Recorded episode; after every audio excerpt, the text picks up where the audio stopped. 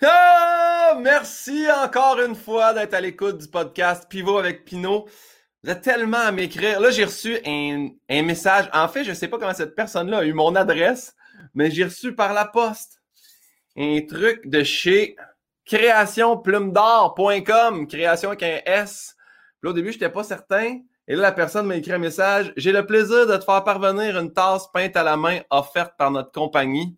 Et là, quand j'ai vu la tasse, elle est à l'effigie du podcast. J'ai trouvé ça très touchant, fait à la main. Donc, merci à Marie-Pierre, la propriétaire et créatrice. C'est gentil, je mets mon eau là-dedans à cette heure, c'était. Je sais pas si la tasse est à base de plomb, mais anyway, elle est bien peinte. Les gens m'écrivent, je vous demande à chaque début d'épisode, vous nous écoutez où? Et là, euh, je pensais jamais qu'on pourrait topper le gars qui faisait la traite des vaches pendant qu'il nous écoutait, mais quelqu'un m'a écrit, je t'écoute en étudiant pour mes examens de fin d'année. Comment est-ce possible? Comment tu fais pour écouter nos voix dans le podcast pendant que tu étudies? Soit que tu es très mauvais à l'école puis que tu vas pocher tes examens, ou que ton cerveau fait des associations comme Ah oui, Ludovic Bourgeois, pendant qu'il nous expliquait qu'il a plaqué un gars puis qu'il l'a un peu tué, j'apprenais cette formule-là, puis Bref, dans tous les cas, bonne chance avec tes examens.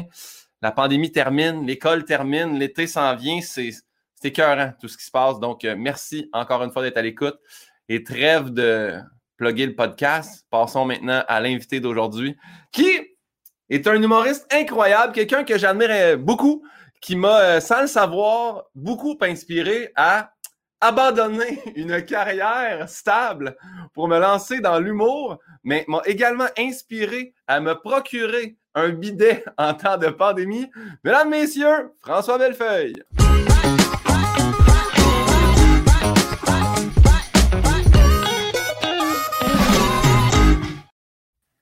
François Bellefeuille! Comment ça va? Ça va bien! Allô, ben, comment ça va toi?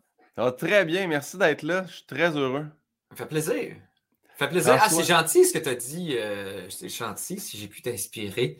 Oui, hein? vraiment. Euh, vraiment pas avoir peur d'avoir des dettes à un moment donné, malgré une profession. Exactement. François, est-ce que tu savais, quand on Google ton nom, qu'est-ce que ça dit? Non. Check ça. François Bellefeuille, vétérinaire. C'est ça ah que ça met.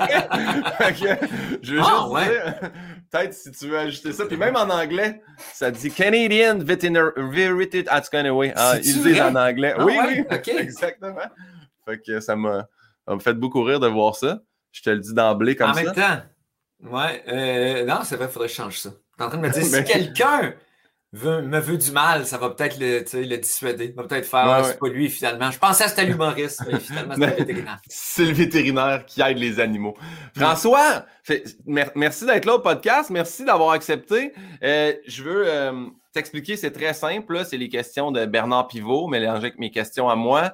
Et puis, avant de commencer, je demande à tous les invités, est-ce que tu te souviens notre lien de connaissance, notre première rencontre? Notre première rencontre, euh, non, je, ça devait être dans un petit bar où il se faisait de l'humour. Oui, oui, exactement. Je me souviens un peu dans le temps. Je me souviens quand je t'ai rencontré pour la première fois, tu sais, euh, je me souviens un peu dans quelle ambiance c'était, tu sais, un peu. Euh, T'avais l'air vraiment très motivé. euh, puis c'est ça. On, non, mais je me souviens que tu détonnais un peu des autres du fait que je sais pas, t'avais l'air quand même euh, être moins fucked up que les autres qu'on rencontrait. T'avais l'air d'avoir une vie comme settlée dans une direction, puis euh, ouais. c'est ça. On se demandait qu'est-ce que tu faisais ici. On était comme, voyons, t'es pas trop poqué. Euh, mais c'est ça. Ouais. C'est en, en fait, c'est en 2011 au bar Feu le Gémeaux, ça s'appelait. Et puis sur Masson, bar Les Gémeaux ou Le Gémeaux. C'était une soirée à l'époque, je, je, crois, animée par Martin Turgeon. Et puis moi, je j'avais été accepté à En route en 2011. Puis toi, tu l'avais fait en 2010 en ayant tout cassé. Puis là, c'était la, grosse révélation. Et là, tu m'as vu faire mon numéro que j'allais présenter le lendemain à l'enregistrement télé. Puis tu m'as dit enlève tout ce qui est vulgaire. puis là, ah, ouais? ah ouais, tu m'as dit hey, ça, coupe ça, ça sert à rien, ça, coupe ça. Et j'avais retiré tout ce qui était vulgaire. Puis j'étais passé en demi-finale. Puis je me rappelle de t'avoir dit hey, merci. Tu sais, même il m'avait dit qu'il y a des petits bouts un peu rough. J'ai fait, oh mon Dieu, si vous n'aviez pas vu le script édite de François Bellefeuille. wow, ouais, c'est cool! J'avoue que dans le temps, je donnais vraiment beaucoup de, conseils. Je pense que j'en donne un peu moins euh, ces temps-ci, peut-être aussi parce que avant, tu sais, je sais pas, quand tu commences une carrière, tu es comme euh, tu. Euh, euh, il n'y avait jamais de loge dans le temps, dans toutes ces places-là. Fait qu'on regardait pas mal tout le monde. Puis, la table de poule, c'était la table de poule au Gémeaux, je me rappelle. Ouais. Ouais. Il y avait d'un ah, ben, côté les gens qui ont fait l'école, puis de l'autre côté ceux qui n'avaient pas fait l'école. les ratés! Mais oui, puis après ça, dans, dans, dans, mon parcours, je sais que je t'ai recroisé, tu vois, c'était encore dans un contexte de concours. C'était en 2013. Je faisais le concours d'humour à Val d'Or, puis c'est toi qui l'animais. Puis bien stressé. Puis en plus, c'était tout euh, du monde de chez Faneuf à ce moment-là. C'était moi contre Phil Roy, contre Martin Vachon, animé par toi. Puis, tu sais, vous étiez tous avec Marie-Lou, puis moi, j'étais encore une fois tout seul dans mon coin, en étant pas fucked up, mais pas d'affaires là, tu sais. Puis, euh, la présentation que tu m'avais faite, elle a tellement été gentille. Justement, tu avais fait Hey, ergothérapeute, ostéopathe, Chris, ce gars-là. Il est Superman pour faire de l'humour, là. Fait que ça m'avait mis vraiment confiance, puis ça avait été un spectacle que j'oublierai jamais. J'ai vraiment oh, du plaisir. Puis tu vois, cette année, ben, ça fait deux ans que c'est reporté, mais ils m'ont demandé à moi de l'animer. Fait que tu vois, je suis comme juste un, un 10 ans en arrière de toi, tu sais, ça s'en vient, là, le wagon. Ça s'en vient. Non, mais t'es, mais t'es tout le temps dans la bonne direction. Tu vas finir par te, tu manques pas de souffle. Tu as dit, tu vas te rendre. Tu vas te rendre. tu vas finir par être capable de payer les billes avec cette histoire-là. t'es bien fin. Mais je pense que je donne pas toujours des bons conseils. C'est pas à toi que j'ai déjà dit qu'il fallait que tu changes ton nom. Ouais, c'est à ma fête. À ma fête, d'ailleurs. J'étais comme Guillaume Pinot aussi, Pinot. Qui c'est qui va l'acheter un bien pour Pinot?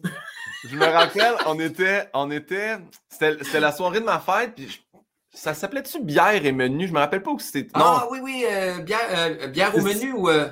Non, mais pas le, pas le BAM, là. c'était sur Saint-Denis, là. Il y avait plein de ah, sortes de bières, puis des burgers à l'autruche. Puis t'es arrivé là avec Louis T, Gouache, puis c'est ma fête, puis j'étais là avec Breton, puis justement avec Jay du Temple qui à l'époque s'appelait Jérémy ouais. Quirion avant que tu le brainwash. Moi, j'y avais dit, c'est moi qui avais dit à Jay, si, pis, euh, je sais pas je suis le premier à y avoir dit, mais euh, Jay avait fait ma première partie, on était allé à Rivière-du-Loup, Rimouski, dans ce coin-là. Puis, euh, tu sais, euh, Jay du Temple Quirion, j'étais comme, c'est pas une trop long, Jay, vous enlève, tu sais, du temple, c'était cœurant. Pourquoi tu gardes juste pas ça? Puis il dit, ah, mon père, tu sais, j'ai peur de... Je sais qu'il me disait quelque chose comme quoi il avait peur que son père soit fâché parce que c'était c'était le nom de son père, puis en tout cas. Mais euh, vas-y, tu me dis, c'est dans ce ben, temps-là. Fait que t'es arrivé là, puis là, je me c'est ma fête. On est assis, puis là, moi, je suis super content. D'ailleurs, t'es pas là. J'ai une photo de moi puis toi sur Instagram en disant François Bellefeuille est venu à ma fête. Puis euh, je me rappelle que tu fais Ah ouais, non, Guillaume Pinot, tu sais, c'est pas. Euh...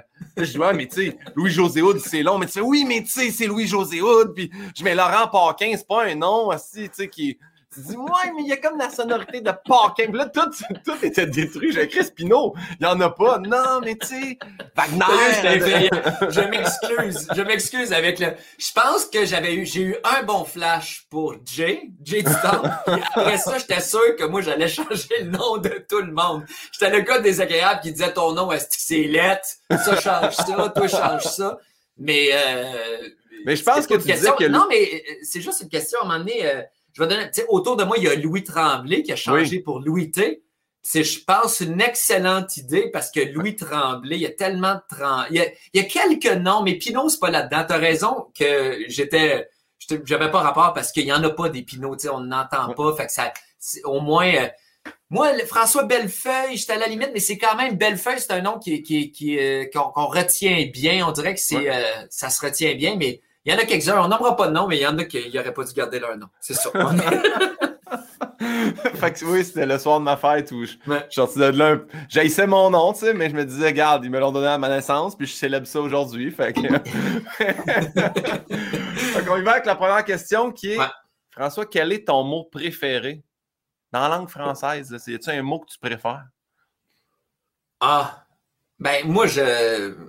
Créativité. J'adore ce mot-là créativité. Je trouve que dans le mot créativité, il y a même la sonorité de qu'est-ce qui se passe quand tu as une idée. Tu sais, créativité, on dirait qu'il y a quelque chose qui se passe dans... J'adore ce mot-là. Puis en même temps, ce qu'il représente, euh, il n'y a rien qui est à l'épreuve de la créativité. Tu peux, tu peux trouver des solutions pour tout.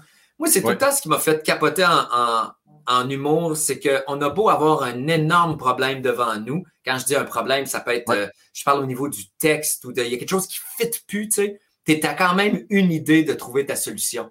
Puis on peut jamais manquer d'idées. C'est pas comme une matière première qui va, qui, qui, qui, qu'on aurait pu amener comme du bois dans une certaine période ou je sais pas quoi. Fait que j'ai toujours été, et je vénère ça dans mon milieu, du fait que tu es toujours à une idée de tout changer. C'est ça que je trouve écœurant. Très hâte. Puis ben, en fait, là, je prends la balle au bon parce que tu dis ça, mais créativité, je trouvais ça vraiment intéressant, ton podcast 3.7 Planète, qui était la création d'un numéro en allant le roder puis en l'essayant par rapport à l'environnement. C'était vraiment un bel élan créatif, ça. Fait que bravo à toi. Puis ah, merci. Ton, mot. J'invite les gens à l'écouter. En fait, ça, je l'ai consommé en une journée et demie. Je l'ai écouté en deux, deux rides de char. Puis euh, c'est là que je me suis procuré un bidet. Yes! En fait, c'est l'épisode que je me fais le plus parler de la première saison. C'est comme l'épisode, je crois, 8 ou 9. Mais euh, c'est fou. Le nombre de personnes qui m'ont dit, genre, je me suis acheté un billet à cause de toi, c'est capoté. Euh, je dirais, puis, puis là, j'exagère pas, mais avec tous les messages que j'ai reçus, puis je dois me rendre à, peu près à 400. Tu sais, les gens qui m'ont croisé, les gens... Euh, puis je suis tombé, je suis pas en train de dire que je suis tombé au moment où ça commençait aussi à être populaire. Puis là, il y a eu l'histoire de la pandémie en plus, puis le papier de mm. toilette. Puis... Mais, mais tu as raison, de... c'est un balado qui, qui, est parfait pour de la route à un moment donné, si tu à aller à quelque part de loin. Tu sais. La première saison doit durer à peu près quatre heures. Puis après ça, là, on est dans la deuxième saison euh, qui est disponible maintenant sur audio. Mais euh, tu sais, euh, j'ai gardé un petit peu le concept, mais là, à cause de la pandémie, je suis plus dans l'écriture d'un numéro vraiment parce que c'était trop complexe. Là. Mais... C'est vraiment le fun à faire comme projet. Puis je veux juste dire aussi, c'est peut-être pas juste à cause de toi puis plus la pandémie, mais depuis ton balado, je n'ai jamais refait de parachute non plus. Fait que deux choses dans lesquelles tu m'as inspiré. Quand je donne la merde à Guillaume le vierge parce qu'il fait du parachute. mais je trouve, sérieusement, c'est intéressant. Je trouve qu'il, je sais pas si on peut dire se défendre, mais il parle bien, en tout cas. Je trouve que ses ben, points sont valables. Très cool d'être venu. Premièrement, euh, Guillaume le Vierge a un sens de l'humour assez euh, développé. Là. Christy a un rire là, vraiment le mm. fun. C'est le fun de faire rire euh, Guillaume le Vierge, mais ses explications sont pas pires aussi quand il, il a déjà. Tu réalises qu'il a déjà réfléchi à ça. Oui, oui, il a fait ses recherches. C'est ça. Ouais. on dirait que faire ses recherches maintenant, c'est l'air négatif, mais c'est très positif, là, comme je le disais. On va à l'opposé, le mot que tu détestes, à part, mettons, Guillaume Pinot et Kérion, y a-tu comme un mot que tu détestes? ah, attends une minute. Euh... Euh, y a, euh, euh, un mot que je. Grèce. je veux dire Grèce. Le pays ou Je déteste ce mot-là. Grèce. Ouais, pour vrai. Tout, ah tout. Euh, en fait, c'est ben en fait, ça vient de. J'ai toujours un problème. Moi, j'engraisse tellement rapidement. Euh, ça n'a pas de bon sens, puis ça me fait. Ben là, on dirait que ça m'affecte un peu moins qu'avant, mais pas. Ce que je veux dire, c'est je vais te donner un exemple. Mettons, je pars en voyage là, deux semaines. Ouais. Juste le fait de ne pas être à la maison, de manger plus au restaurant, même si je fais quand même attention, mais tu sais, en voyage, je prends peut-être plus de bière ou quelque chose de même, mais je reviens tout à des genre huit livres de plus. Genre, ça n'a pas de style de bon sens. Fait que ça a toujours un petit peu pourri ma vie du fait que il faut tout le temps. Tu sais, il y en a qui disent Ah, pèse-toi pas, tu sais, c'est ça qui est grave de penser à ça, mais à un moment donné, il faut que je me pèse, sinon je perds le contrôle totalement. En tout cas. Puis le fait, tu sais, toucher de la, tout ce qui est graisseux, tu sais, quand ça te reste dans les mains, puis le mot graisse, on dirait que c'est tout fit avec ce que c'est. Ouais. Mais est-ce que, à moins que je me trompe, mais j'ai l'impression, tu sais, tu dis je prends du poids rapidement, mais j'ai l'impression que tu fonds rapidement aussi. Ouais, ben. quand tu dis je fais attention, je fais mes trucs, mais ça fait une coupe de ben oui, je, ben, parce que je fais des. Je suis un peu. Euh, je suis junkie de cette histoire-là, là, des régimes puis toutes les. Moi, j'embarque tout le temps dans la, première. La, nouvelle mode alimentaire, là, tu peux être sûr que je la suis. Tu sais. Ouais. Je fais chier tout le monde au début parce que j'en parle, j'en parle, j'en parle, mais même euh, mes amis proches sont rendus écœurés là, parce que. Euh, mais c'est ça. Je, je, sais que c'est un problème. Je voudrais pas que les gens. là, je commence. Avant, mettons, tous les derniers régimes que j'ai faits, les trois derniers, j'en parlais même, mettons, en entrevue, puis tout ça. Puis là, je pense qu'à partir de maintenant, je vais essayer de me garder une petite gêne parce que ça finit tout le temps, finalement, par me revenir sur, le nez un peu. Euh, même si euh, c'est ça, c'est complexe comme sujet, je vais laisser les nutritionnistes puis les médecins en parler, puis je vais faire des gueules avec ça. Mais quand tu le dis en euh, entrevue, c'est-tu pour, mettons, parce que moi, je, je, dis des fois des trucs en entrevue dans le sens de fait, là, je me suis commis, j'ai pu, ça me motive à le faire, tu sais. Ah, un peu? Un peu, ou, non, mais c'est juste que dans ma vie, ça m'obsède tellement que j'en parle euh, beaucoup. Je donne un exemple. Mettons, il y a 5-6 ans, c'était du sucre. Fait que là, c'était l'ennemi, c'était le responsable de tout dans le monde, là, quasiment. C'était la raison pourquoi, tu sais, tous mes problèmes étaient reliés à ça. Fait que là, je coupais le sucre, je parlais du sucre à tout le monde. Dès que je voyais quelqu'un manger quelque chose avec un peu de sucre, puis j'étais tout le temps en train de parler de ça, j'en parlais. Fait que je finis par en parler dans les entrevues parce que J'étais un livre ouvert. Moi, c'est ça mon, problème. Euh, ben, c'est pas un problème tant que ça, mais moi, j'ai, décidé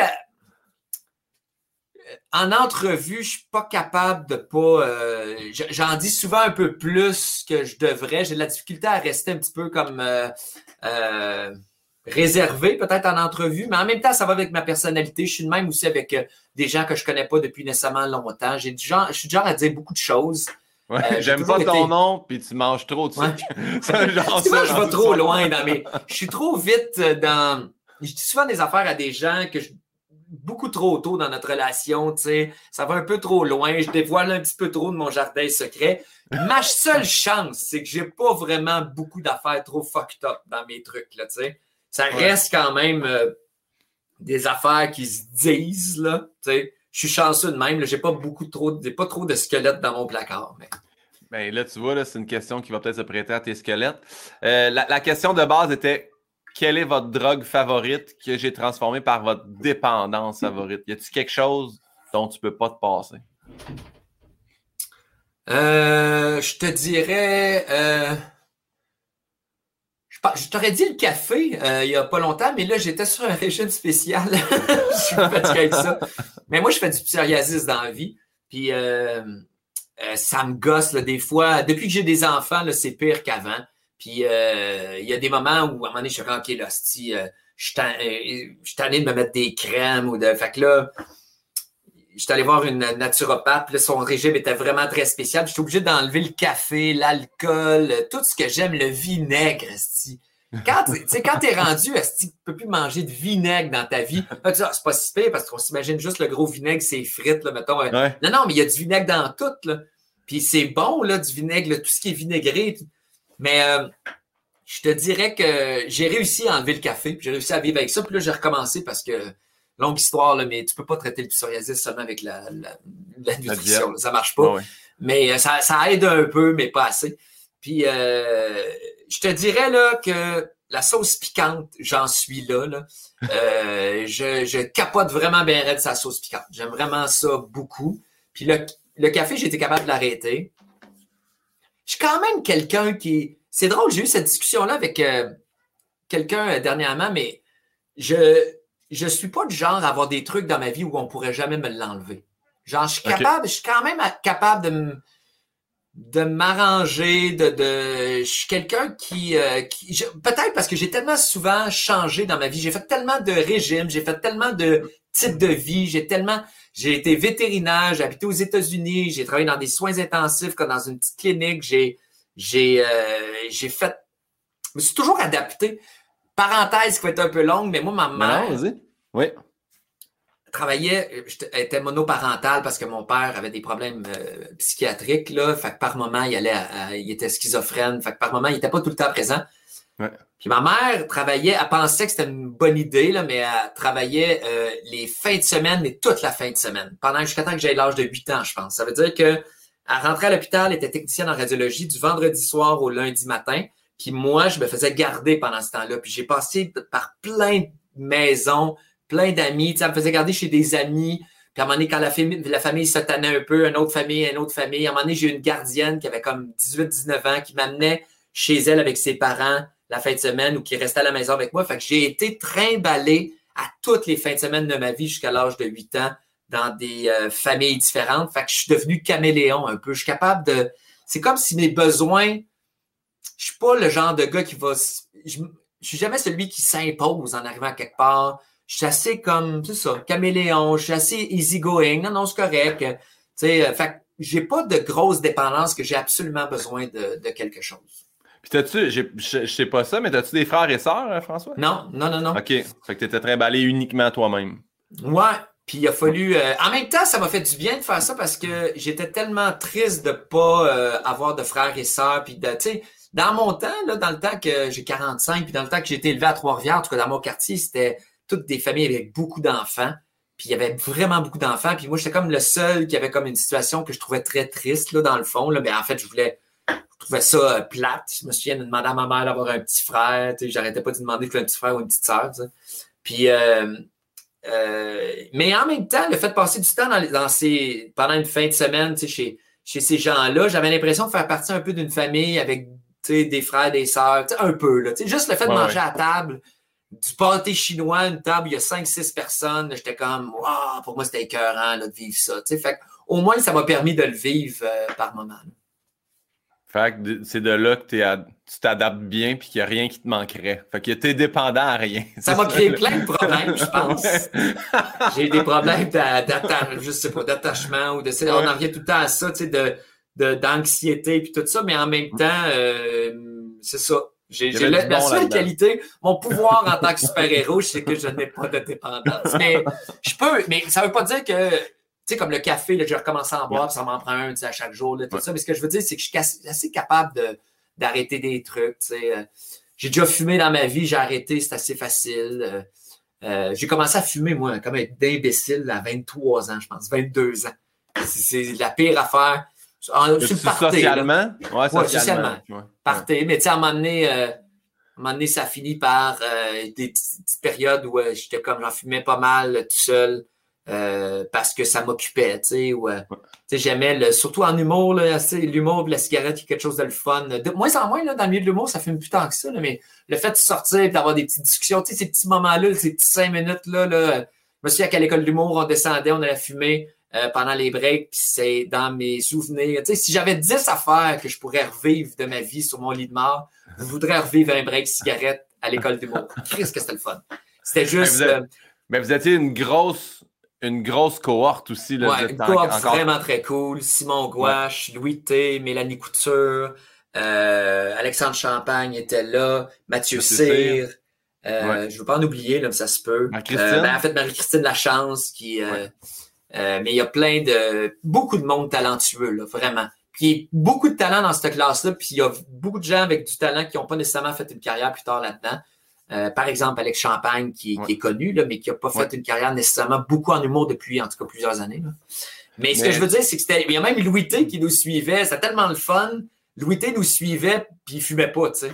Hmm. Il descendait tout avec nous autres, puis il, fait juste pour jaser. Mais lui, lui, il est accro à ça, jaser, il n'est pas capable d'arrêter. Mais c'est ça tu dis, mais en fait, c'est un point où je suis pas d'accord parce que je trouve que moi, ça fume vraiment beaucoup dans le milieu de l'humour. Ou c'est peut-être ah dans ma strate à moi, mais moi, aller au Bordel Comedy Club, c'est pas rare des fois sur le pacing que je suis le seul qui fume pas, puis ils sont tous à la terrasse. Puis là, je sors ouais, j'avoue. je jase avec les autres. Il y a beaucoup de pauses. Mais ça fume moins qu'avant. Non, mais j'avoue que ça fait. Ben, tu sais, je dis ça, mais en même temps. Euh... Non, non, t'as peut-être raison. C'est peut-être juste moi, finalement, qui fume plus. c'est peut-être ça. ouais. Parfait. Hey, on poursuit. C'est quoi ton son ou ton bruit que tu aimes le plus entendre ou qui t'apaise? Ou y a-tu quelque chose que, que t'aimes? Qui m'apaise, ouais, que j'aime. Il pas besoin de t'apaiser, euh, c'est moi qui ai rajouté ça, là, mais un bruit, même s'il t'apaise pas, tu fais ça, j'aime ça. Le vent, la pluie. J'aime beaucoup ça, la, la pluie. Ouais. Le vent des îles. Bien le bruit du vent. Mais les îles, c'est pour ça que je me suis. Tu sais, moi, j'ai une maison aux îles de la Madeleine. Là. Euh, j'en parle beaucoup dans mon podcast, ben, dans mon balado 3.7 euh. Le, euh, le, sol, est-ce qu'il s'approche J'ai hâte de retourner là, cet été. Là, c'est, c'est ça, c'est parce qu'il y a beaucoup d'érosion aux îles. Fait que le, la mer se rapproche tranquillement. J'ai hâte de voir. Ça dépend tout le temps des tempêtes. Là. Je ne sais pas. Je vais le savoir. J'arrive en fin juin. Euh, mais le vent, c'est pour ça qu'en arrivant aux îles, j'ai beaucoup euh, aimé ça. Moi, il y a quelque chose que j'aime dans un. Tu sais, les moments où, euh, mettons, à l'automne, avant un orage un peu, tu sais, le moment où le vent commence à changer de bord, hein, tu sais plus par où il vient, d'entendre les feuilles se promener avec des petits coups à ça, là. Ça, pour moi, là, c'est un moment où je, j'aimerais ça que ces moments-là, ils durent jamais très longtemps. J'aimerais ça qu'ils durent plus longtemps. J'aime beaucoup ça. Je trouve ça apaisant. C'est niaiseux, hein? pourtant une tempête s'en vient. Une tempête, un orage. Ou... Mais je trouve ça apaisant. J'aime ça. ça de là, le calme avant la tempête, là, probablement. Puis là, on va à l'opposé, bien entendu. Le bruit que tu, que tu détestes ou qui t'horripile ou que tu n'aimes pas. Encore, je dis bruit, mais ça peut être un. Un peu comme graffinier, là. Des affaires qui se graffinent, qui, euh, qui fait grincer des dents. Ça, ça, ça, je suis pas capable. Puis j'ai, j'ai une affaire avec mes oreilles, genre que j'ai, je, je veux faire prendre soin de mes oreilles. Donc, euh, les bruits qui sont forts, tu sais, moi, me crier, mes enfants, là, il y a des enfants, ça crie fort. Et, et ça fait pas attention. Des fois, ça crie fort dans les oreilles. C'est c'est le seul moment dans ma vie où j'ai fait genre euh, j'ai senti une agressivité monter en moi. Je peux aller jusqu'à frapper mes enfants, mais ça m'est déjà arrivé de tu dans ma face, tu as vu genre i Christy, je suis devenu méchant là. Et je me retiens, c'est sûr, mais mes enfants qui font pas attention à mes oreilles, c'est ces genre d'affaires. Fait que tout, tout ce qui est strident, qui est comme, euh, c'est sûr, comme tout le monde, mais moi, j'en fais une, ça me fait vraiment, euh, donc, je, suis le cave, là, que quand il, y a, un camion de pompiers qui passe, moi, je me bouche les oreilles. Je suis comme, je suis celui qui, qui lâche son fils, qui est comme dans la poussette pour boucher ses oreilles, puis le fils continue à avancer vers le camion de pompiers. C'est pas mal ça. est-ce que tes tests de son, mettons, pour tes spectacles, c'est-tu laborieux, c'est-tu long, c'est-tu? Euh, non. Non, en fait, euh, la seule affaire que je check, euh, moi de mon côté, c'est mes moniteurs. Puis euh, c'est bien important pour moi que les moniteurs soient au bon niveau, que ça soit pas trop fort, parce que si c'est trop fort, euh, j'aime pas casser la magie là, pendant le show puis dire Hey, à mon tech, veux-tu baisser les moniteurs? Je Mais tu sais, euh, puis je veux surtout pas avoir des moniteurs trop forts tout le long. Fait que souvent, je vérifie vraiment comme il faut les moniteurs. C'est pas longtemps que ça, puis, mais c'est une joke, là, mes tests de son. Là. Puis moi, je fais tout le temps semblant dans d'engueuler quelqu'un dans mes tests de son. C'est comme Hey, toi, hey, tu fais là! Mais en criant fort, parce que pour tester le, ma limite du micro pour le gars de son. Mais à chaque fois, j'ai de l'air d'un genre de quelqu'un qui est en train de péter une fuse après quelqu'un d'imaginaire. C'est quand même drôle. Tu dis, moi, ce que j'aime pas, c'est les enfants qui me crient proche des oreilles, mais dans mes tests de son, je crie après les gens. Mais est-ce que c'est. C'est sûrement pas ça, mais il y a quand même, mettons, il y a eu une grosse évolution du personnage sur scène. le, mettons le premier François Bellefeuille qui criait l'homme fâché, puis là, j'ai l'impression qu'il est comme dimé un peu. Puis... Ah, pas mal, pas mal. Ouais. En fait, même. Euh, non, non, mais ça dépend euh, dans quoi, là, mais, mais le personnage se, se rapproche énormément de moi. À chaque, euh, à chaque année, je vois une différence. Moi, puis c'est sûr que les one-man shows, c'est comme des étapes de 3-4 ans. Euh, parenthèse, je trouve ça trop long. Ça n'a pas de bon sens. Je veux, dans mon futur, à partir du troisième one-man show, je veux vraiment les faire plus rapprochés. Je vais faire un one-man show aux deux ans, deux ans et demi maximum, là, parce que je réalise avec le temps que, que c'est écœurant d'être capable de vendre 300 000 billets, là, ce que j'ai fait de ma première tournée. Puis là, on est au-dessus de 200 000 pour celle-là, mais avec la pandémie, là, tout a changé. Mais n'empêche que c'est plus une question de temps. je trouve que c'est trop long. Pour te rendre à 300 000 billets, il faut nécessairement que tu fasses trois ans et demi, euh, proche quatre ans avec le rodage. Ben, je trouve ça trop long. Ça... Fait que le... j'ai des étapes où mon personnage, tu sais, des fois, au début de mon, mon one-man show, je trouve, ah, je suis vraiment dans ce que je fais maintenant. Puis vers la fin, euh, je me dis, ah, il y a des affaires que je veux plus faire. Ou, euh. Sauf que pour le dernier, le plus fort au monde, j'ai commencé à changer des trucs tout le long.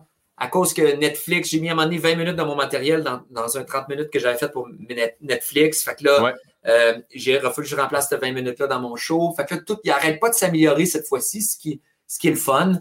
Mais, puis oui, ce que je faisais au début, là, la proposition, là, mais je criais dans le tapis. Là, en fait, le numéro que j'ai fait du Faucon euh, à mon premier gala juste pour rire, après, on il y a une entrevue, là, euh, ils, nous, ils, viennent tout le temps mettre un micro après pour voir comment Je sais pas s'ils font ça encore, là, mais oui. comment tu as vécu ça puis tout. Mais euh, j'ai plus de voix. En fait, on le voit, là, ma voix est cassée, là, tu, tu vois, c'est sûr que c'est le stress avec tout, mais mhm. j'allais au, au, maximum de ma voix. Il y a longtemps dans ma carrière que c'était toute une histoire. J'avais peur de perdre la voix parce que je la challengeais vraiment beaucoup. Mais euh, maintenant, c'est plus le cas. Tu sais, moi, je réchauffais ma voix avant, je faisais des vocalises pour être sûr de. Puis ça m'est arrivé souvent lors de ma première euh, tournée de ne pas parler pendant 24 heures entre deux shows parce que je commençais à sentir que ma voix cassait. Ah là, je suis plus pantoute. C'est tellement moins euh, présent. Je crie, je crie quasiment plus. Il y a de l'énergie par moment. Il y a quelques moments dans le show où je monte le ton, mais c'est vraiment c'est plus. Euh, puis je trouve que c'est mieux comme ça, là. Ça, ça, dépend pourquoi, là, tu sais. En fait, j'aime d'être en évolution constante tout le temps parce que j'ai aimé crier dans le tapis quand je l'ai fait. Puis là, euh, j'aime plus ça, puis j'aime mieux ce que je fais maintenant. Mais c'est le fun d'être en évolution. Puis en même temps, j'ai l'impression que ceux qui me suivent, euh, il y a aussi une évolution là-dedans. On évolue ensemble, puis, puis c'est ça. Tout le monde s'adapte. C'est parfait, ça. On poursuit avec la prochaine question qui est Est-ce que tu te souviens de ton premier deuil? Euh, mon. Ben, j'avais six ans quand. Ben, tu veux dire une personne ou n'importe quoi ou une chose? N'importe quoi. Un deuil, ben, un deuil c'est pas obligé d'être quelqu'un. Ça peut être, euh, tu sais, c'est pas obligé d'être mort ou. Euh, il y en a, il y en a qui ont fait le deuil de jamais jouer dans la Ligue nationale. Il y en a qui ont fait le deuil, tu sais. Dans le podcast, on a reçu vraiment beaucoup de beau premier deuil. ben, euh, je sais pas. Pour vrai, c'est euh, difficile de. Bonne question. J'ai jamais pensé à ça. Euh, tu sais, je me souviens quand j'ai perdu, quand j'ai eu la nouvelle que mon grand-père était mort, j'avais comme peut-être 10 ans. J'avais-tu 10 ans? Non, j'avais plus de 15 ans. Ah, je m'en souviens même plus. Mais euh, ben, je me souviens plus exactement. Non, 10 ans, c'est trop tôt. J'avais plus que 10 ans, 13, 14 ans. Mais je me souviens quand mon oncle est décédé. J'avais un oncle qui était très, très proche de moi, mais j'étais très jeune. J'avais comme 6 ans. Je me souviens de ne pas avoir trop compris. Mais euh, j'ai dû pas avoir de gros, gros deuil euh, tant que ça. Je pense, parce que moi, t'expliquer ce qui m'est arrivé. La première fois, je me suis cassé le genou.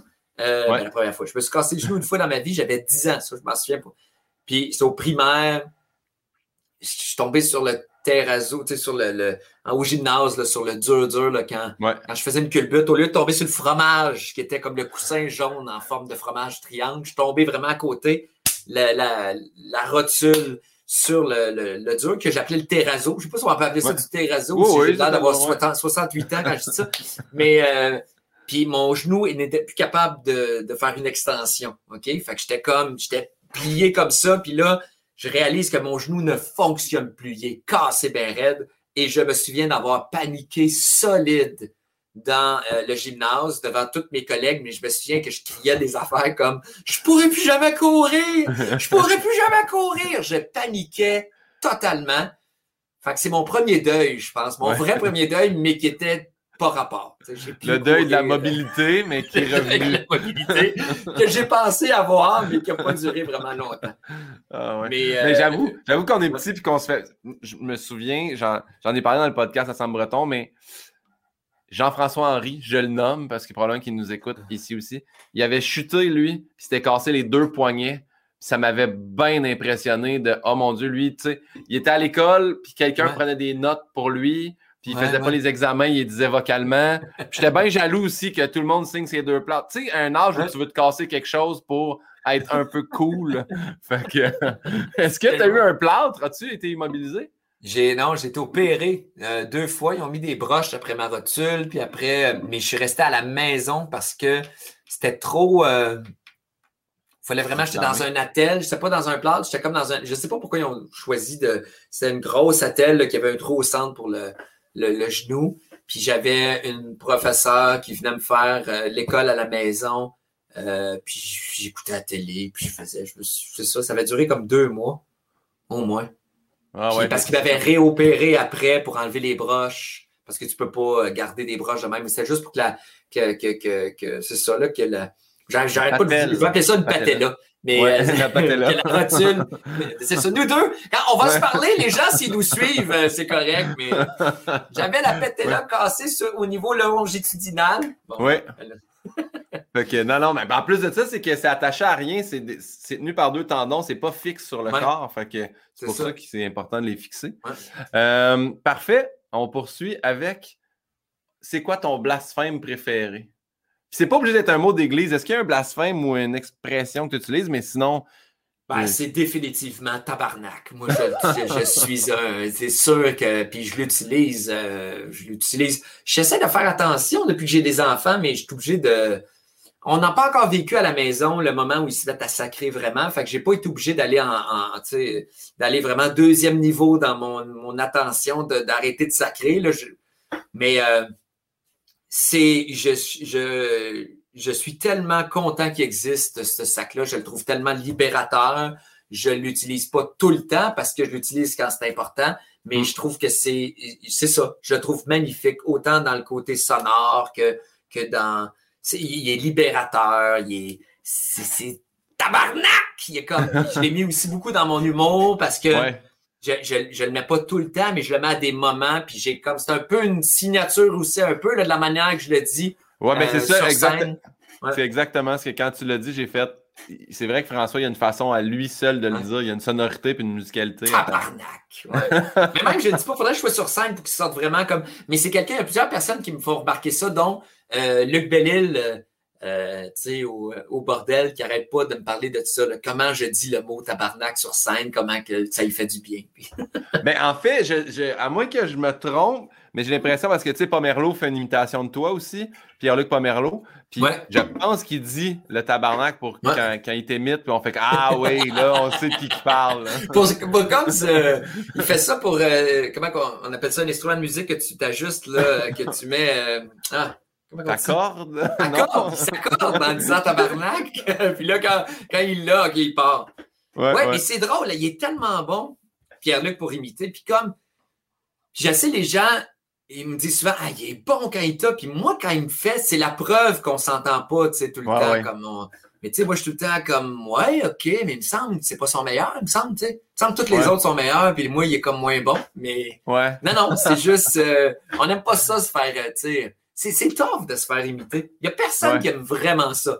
Euh, parce qu'on a tant l'impression que la personne. Euh, c'est sûr que pour imiter, la personne va chercher toutes les, petites particularités de notre voix. puis des fois, c'est des choses qu'on. qu'on ben, les mimiques aussi, là, il, y a des, il fait des mimiques de ton personnage. De ton personnage qui est toi, là, tu sais. il m'a tellement vu, tu sais, il m'a tellement, tu sais, on a tellement passé de temps ensemble. S'il y en a bien un qu'il faudrait comme, euh, je pense que c'est sûr qu'il est dessus, là, euh, parce qu'il est tellement bon pour les autres. Moi, c'est quand il fait, mettons, Simon Leblanc, je suis comme, ah, Marnac, il est tellement dessus. Laurent Paquin aussi, il m'impressionne beaucoup. Louis-José aussi, Demain matin, on imprime un nouveau billet de banque, François. Qui est-ce que tu mettrais dessus? Un homme ou une femme qu'on doit mettre sur un nouveau billet de banque? Euh, Faut-tu qu'il soit vraiment comme quelqu'un de canadien? Sûrement. Hein? Non, il n'y a pas. Ils vont des champs. Pour vrai, là, ils vont des champs. Ils méritent d'être sur un billet de banque. C'est clair. En plus, hein? ils nous rendraient de bonne humeur. Il y a comme, il y a, il y a, il y a une face tellement communicative, il y a tellement. C'est. Euh, il nous a tellement fait du bien. C'est comme, c'est euh, c'est notre plus grand que moi, à, mes yeux, là, tu sais, qu'on a eu en humour, c'est sûr. Mais euh, quand tu lis sa biographie, tu sais à quel point aussi euh, il a. Je trouve que c'est tellement un bon exemple à, quel point souvent il a frappé des murs, euh, puis il s'est relevé. Tu sais, on pense tout le temps, ils vont des chances, c'est un succès tout le long. Non, plusieurs fois, il s'est fait dire qu'il était fini, qu'il ne ferait plus jamais rien de bon. Il a commencé tard il a commencé aux alentours de 40 ans, je pense. Euh, je pense qu'il a commencé à 31, mais que, tu sais, je pense que 31, c'est son premier. C'est ça, 31 ou 37? Mais j'ai appris ça dernièrement aussi. C'est vrai qu'il a commencé ouais, à faire des shows régulièrement, mais il faudrait. Ouais, C'est vrai que ça m'échappe. Je me souviens qu'au moment, mais c'est peut-être parce que je le fais vieillir en même temps que moi, mais quand je l'ai lu, c'était longtemps, je me dis, ah, c'est à peu près au moment où je lis. Mais c'est vrai, c'est peut-être plus euh, fin trentaine ou milieu trentaine. Mais. Euh, il y a déjà, il y avait une opportunité d'aller aux États-Unis à un moment donné, puis, puis il a décidé de rester ici euh, pour sa famille. Euh, il est tellement, il, est allé, il s'est attaqué à des sujets difficiles, il n'aurait pas été obligé de faire ça. Euh, il y avait tout le temps.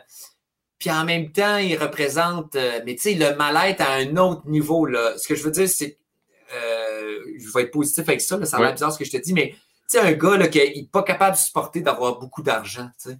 Il vient d'un milieu très simple, puis à un moment donné, il donne son argent, il donne des millions parce qu'il n'est pas capable. Ça y brûle les mains.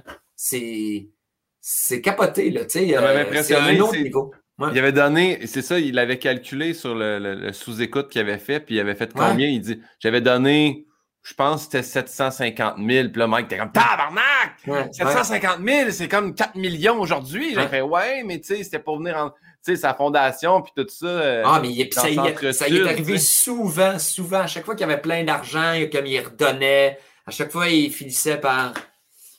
redistribué. Mais euh, c'est ça. Puis, tu sais, il, reste. euh, il a été tout le long de sa carrière, il s'est tout le temps comme. euh, il a tout le temps comme évolué aussi, puis s'est remis en danger, puis. c'est- de voir ça à travers tout ce qui qui a pas. Tu sais, en ce moment, là, il vit un côté où euh, là, on fait juste y lancer des fleurs tout le temps, mais il, en- il- il le mérite tellement parce qu'il y a eu des moments de sa carrière où, où les gens. euh, tu sais, quand tu te fais dire que t'es fini, puis tu sais, c'est Mm. dur, là, ça n'a pas de bon sens. Là. Ouais, Puis il a passé à travers ça, fait qu'il est très, très humble. Et, euh, Moi, en tout cas, c'est une des seules personnes au Québec que les genoux me shake là, tu sais, quand il est dans la pièce. Là. Puis je suis pas Ouais. capable de. Tu sais, il y a des humoristes qui sont. euh, je sais que Martin Matt, mettons, euh, il, il va super avec des fois. Il y a des liens, puis c'est correct. Là, je, veux dire, je pense qu'ils ont déjà. C'est- plus un ami parce que moi, je fais plus partie de, de ta génération. Là, je veux dire, on est. euh, je- on s'est connus dans des petits bars puis tout ça, mais euh, je je suis quand même pas capable de, de- je sais pas, je, je- c'est trop pour moi une icône. J'ai de la difficulté à, à échanger avec Yvon Deschamps. J'ai une Ouais. photo avec lui qui est super belle qu'on a pris au bordel hein, dans un show à bénéfice euh, que j'ai fait là, pour sa fondation euh, du Centre Sud. Puis je la chéris cette photo-là, puis je suis comme, euh, je suis vraiment content, vraiment. Ouais. C'est vrai que il- c'est ça, c'est un- comme tu dis, une icône, c'est un monument. Moi, je, je l'avais vu à la première de Une belle soirée de- pas de François Bellefeuille, de Simon Gouache.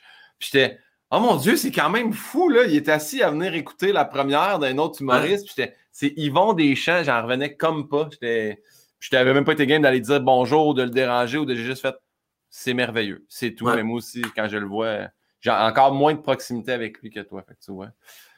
On poursuit. Est-ce qu'il y a un métier en particulier que tu aurais détesté faire?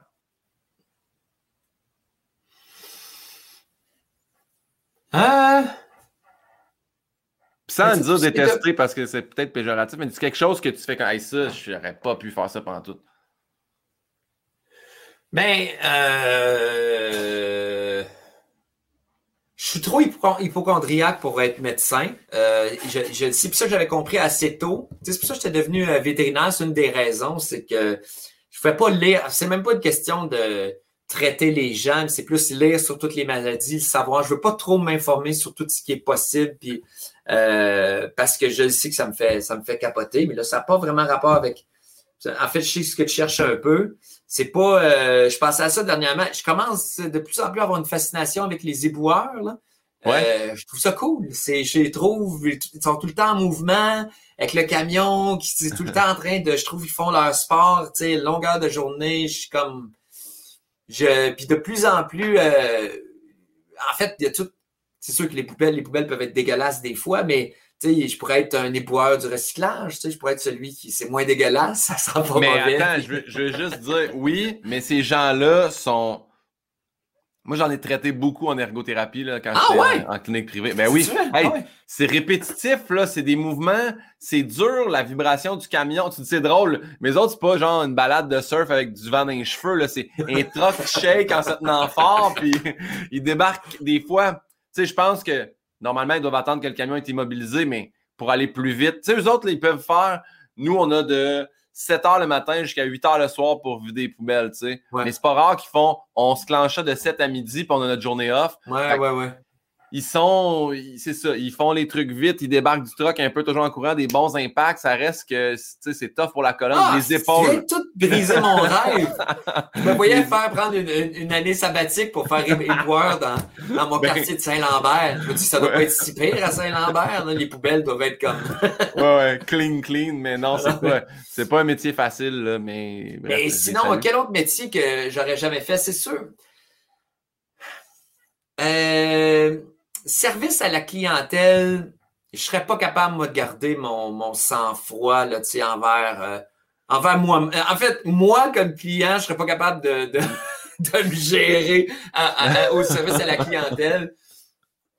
Je, c'est ça. Pas que je suis si difficile, mais je suis du genre à, à bon, je suis pas si pire que ça, mais à garder son calme quand quelqu'un est fru, là, puis qui lâche pas, là, ça, euh, c'est sûr, je me ferais crisser dehors assez vite. J'ai déjà travaillé dans un restaurant et je suis pas fait pour travailler dans un restaurant. Euh, je parle en, cuisine. Là. Ouais. J'ai pas les skills, je suis pas assez ordonné, puis je suis trop comme euh, euh, méticuleux, perfectionniste, pas efficace. sais. Je travaillais pour Pacini à un moment donné. Euh, il m'avait engagé trois, puis il avait dit à la fin de l'été, on va en mettre un dehors parce que on peut l'été, on a un gros rush, blablabla. Puis c'est moi qui avais mis dehors, puis le gars était comme ça, pas de bon sens. J'étais au pizza, là, puis je voulais qu'il y ait comme des. Tout, tout soit comme égal, là, les, ouais, pépéronis, tout égal, que chaque pointe de pizza soit pareil. Puis c'était comme un toc un peu, sinon je me sentais mal. Puis puis nettoyer à la fin. Je ça tout le temps beaucoup trop tard. J'ai zéro efficacité dans une cuisine. Vraiment. Et là, on parle aussi du, mot graisse qui revient à ce niveau-là, au niveau du nettoyage. À la fin, tu finis tout le temps ton chiffre à cuisine. Il y a de la graisse partout. Il y a de la graisse sur le plancher. C'est dégueulasse. ouais. Quand ça glisse à terre, là, c'est jamais plaisant. OK, parfait. Si là, on passe au niveau des questions plus, euh, je ne vais pas dire chrétiennes, mais est-ce que tu crois en Dieu ou non? si la réincarnation existait, en quoi tu aimerais revenir? Euh... ben, euh... ben, je veux dire, je pense pas, c'est bien drôle. Hein? Mais voler comme un oiseau, est ça doit être le fun. C'est sûr que de voler, ça doit être capoté. Quand c'est toi, en plus, avec tes ailes, puis tu peux faire des affaires de, de fou. Fait qu'une espèce d'oiseau comme un faucon, dans le fond, si je reviendrais comme un faucon. Pas mal sûr, je.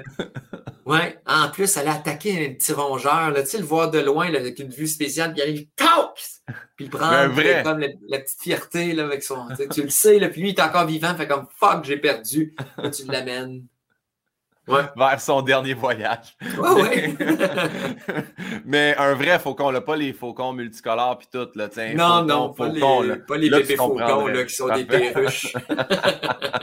Parfait. Euh, c'est là plus la question par rapport à Dieu. Après ta mort, tu arrives aux portes du paradis. Qu'est-ce que tu aimerais que Saint-Pierre te dise? Ben, euh, je pense, euh, je, je, dirais. Euh,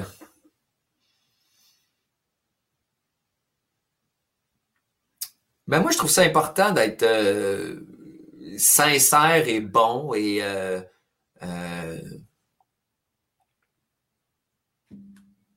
ouais, si, ça, ça a l'air niaiseux, mais tu sais, comme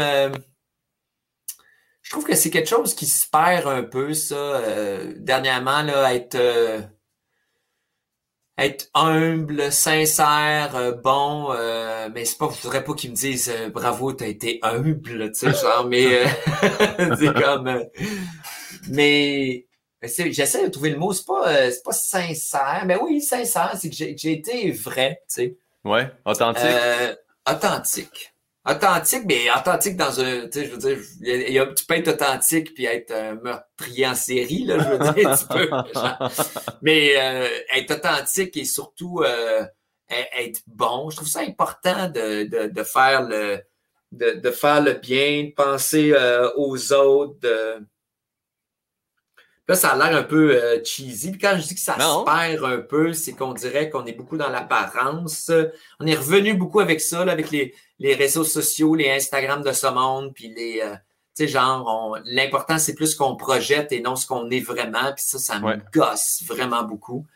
Parce que je trouve que c'est, tellement dangereux.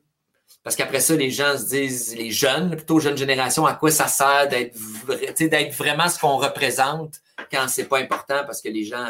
Fait que. Ouais. Ouais. De, rester euh, authentique. De rester authentique, François. C'est ça qui est. Authentique et bon. Ouais. Là, je me trouve un peu cheesy dans ma réponse. Non, non, mais arrête, t'es au, ciel. Je veux dire, t'attends pas. pas besoin de. Eh oui, il n'y en aura même pas. On va venir en faucon. à chaque fois. Parfait. Hey, François, c'est un, de mes moments favoris. On arrive à la question de ma mère. Oh! Ah, c'est une question par euh, invité? Ou c'est toujours la même question? Non, non, Manon Pinot euh, va faire ses propres recherches. Ma mère est allée te voir en spectacle, soit dit en passant, Saint-Hyacinthe, elle est allée à la salle Juliette Lassonde. Elle dit François, tes cheveux courts te rajeunissent de 10 ans. As-tu peur, comme Samson, de perdre ta force? Ça, c'est la première question. J'ai eu peur, Manon. Oui? J'ai eu peur. Non, mais j'ai eu peur de perdre mon côté drôle, tu sais, mon, mon hype, mon, ma, ma manière de. J'ai un style sur scène qui est assez comme euh, euh, condensé, puis, euh, puis je me demandais à quel point, tu sais, mon le look est quand même important là, dans mm-hmm. dans n'importe quoi en humour. il faut tes, tes, tes, blagues, ton style fit avec ton look nécessairement là, parce que tu peux pas prendre, je vais donner un exemple assez classique, là, mais tu peux pas, tu sais prends ce que dit Mike Ward sur scène, mêlé dans la bouche de Louis-José Hood, ça ça marche pas aussi bien. Tu sais, tout est comme... Fait qu'on finit tout le temps par... Euh, on, on, est des petites débites qui s'ajustent tout le long de notre carrière, tu sais, pour finir pour être le plus efficace possible. Fait que je me demandais à quel point les cheveux longs étaient importants c'était important tu sais, dans, dans mon efficacité. Puis là, je me rends compte, euh, après maintenant plus euh, d'un ou ça va faire un an à peu près que je les ai coupés, que, que très peu. Très peu. Tu sais, c'est sûr que euh, certaines affaires, surtout en début de carrière, il y avait plus de vu que c'était un personnage euh, euh, comme pas social, comme en fait tout croche, qui avait pas d'amis, qui avait jamais eu de blonde, qui avait pas, de sais, fait d'avoir de l'air un peu tout croche, ça fitait avec ça. J'ai fait vraiment, ma carrière a, décollé vraiment vite, je pense, avec ce look-là, ça, ça marquait. Mais là, je suis moins dans cette phase-là. Puis maintenant, je trouve que mon efficacité sur scène est, est aussi bonne.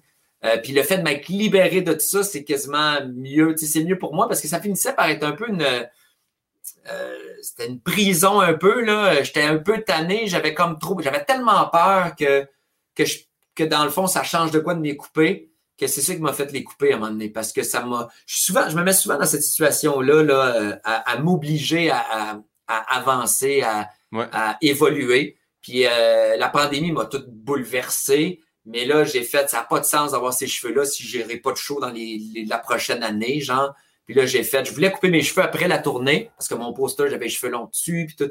Mais j'ai fait, euh, ah, Chris, j'arrête. Je, ben, j'arrête d'y penser, puis je coupe ça maintenant.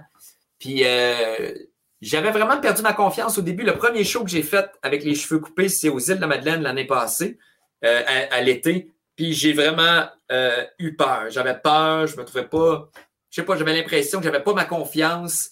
Tu sais, puis euh, Marie-Lou, ma gérante, est venue me voir, et elle dit Qu'est-ce que tu fais là? Tu sais, je veux dire, ça marche pas grave, arrête. Si on veut que tu sais, tout est dans l'intention, la confiance, puis tout, oui. retrouver la drive que j'avais avant. Mais moi, avant de monter sur scène, je me regardais tout le temps dans le miroir. On se regarde tout pour savoir si on n'a pas quelque chose d'indent ou puis le fait de voir ces cheveux-là, puis j'ai gonflé un peu avant de monter sur scène, fait que c'était comme une espèce de crinière. Je voyais comme un lion, puis j'étais comme, je me sentais invincible. Euh, tu sais, moi, quand la pandémie est arrivée, mon show roulait tellement bien. On était dans la dernière, on commençait la dernière année de tournée. Euh, j'avais l'impression que j'étais au sommet de mon art, que j'avais jamais été aussi euh, efficace et bon. Puis euh, quand c'est arrivé, là, je me coupe les cheveux, puis je me dis, hey, est-ce que je revivrai peut-être plus jamais ce moment-là où j'étais. Oui, j'ai eu peur. Mais j'étais dans le champ, Manon. J'étais dans le champ. c'est donc mais bon. Euh, elle a mis ça en joke. Ça a été une des meilleures réponses qu'on a eues depuis le début. Mais pas du podcast, je veux dire. Ben, c'est Manon qui devrait faire ça. je sais bien. Je sais. Elle veut pas être mise de l'avant, maman. Mais elle dit François Bellefeuille, ça, c'est vraiment fait c'est un coup de poignard direct dans mon chest, mais elle dit Je connais quelqu'un qui a fait beaucoup d'études pour finalement faire de l'humour, lui aussi. Je me demandais comment ta mère avait réagi. oh, mal. pas. Euh, ben, je, je l'ai déjà dit, je pense, à, tout le monde en parle, mais. Euh, puis c'est vrai, là. C'est vrai, ça. Quand j'ai dit à ma mère que je m'étais inscrit à l'école d'humour, tu sais, qu'en fait, que j'allais passer les auditions, tu sais, puis euh, ma mère a fait comme Hein? Mais t'es même pas drôle. C'est ce qu'elle m'a dit. Ça a pris comme.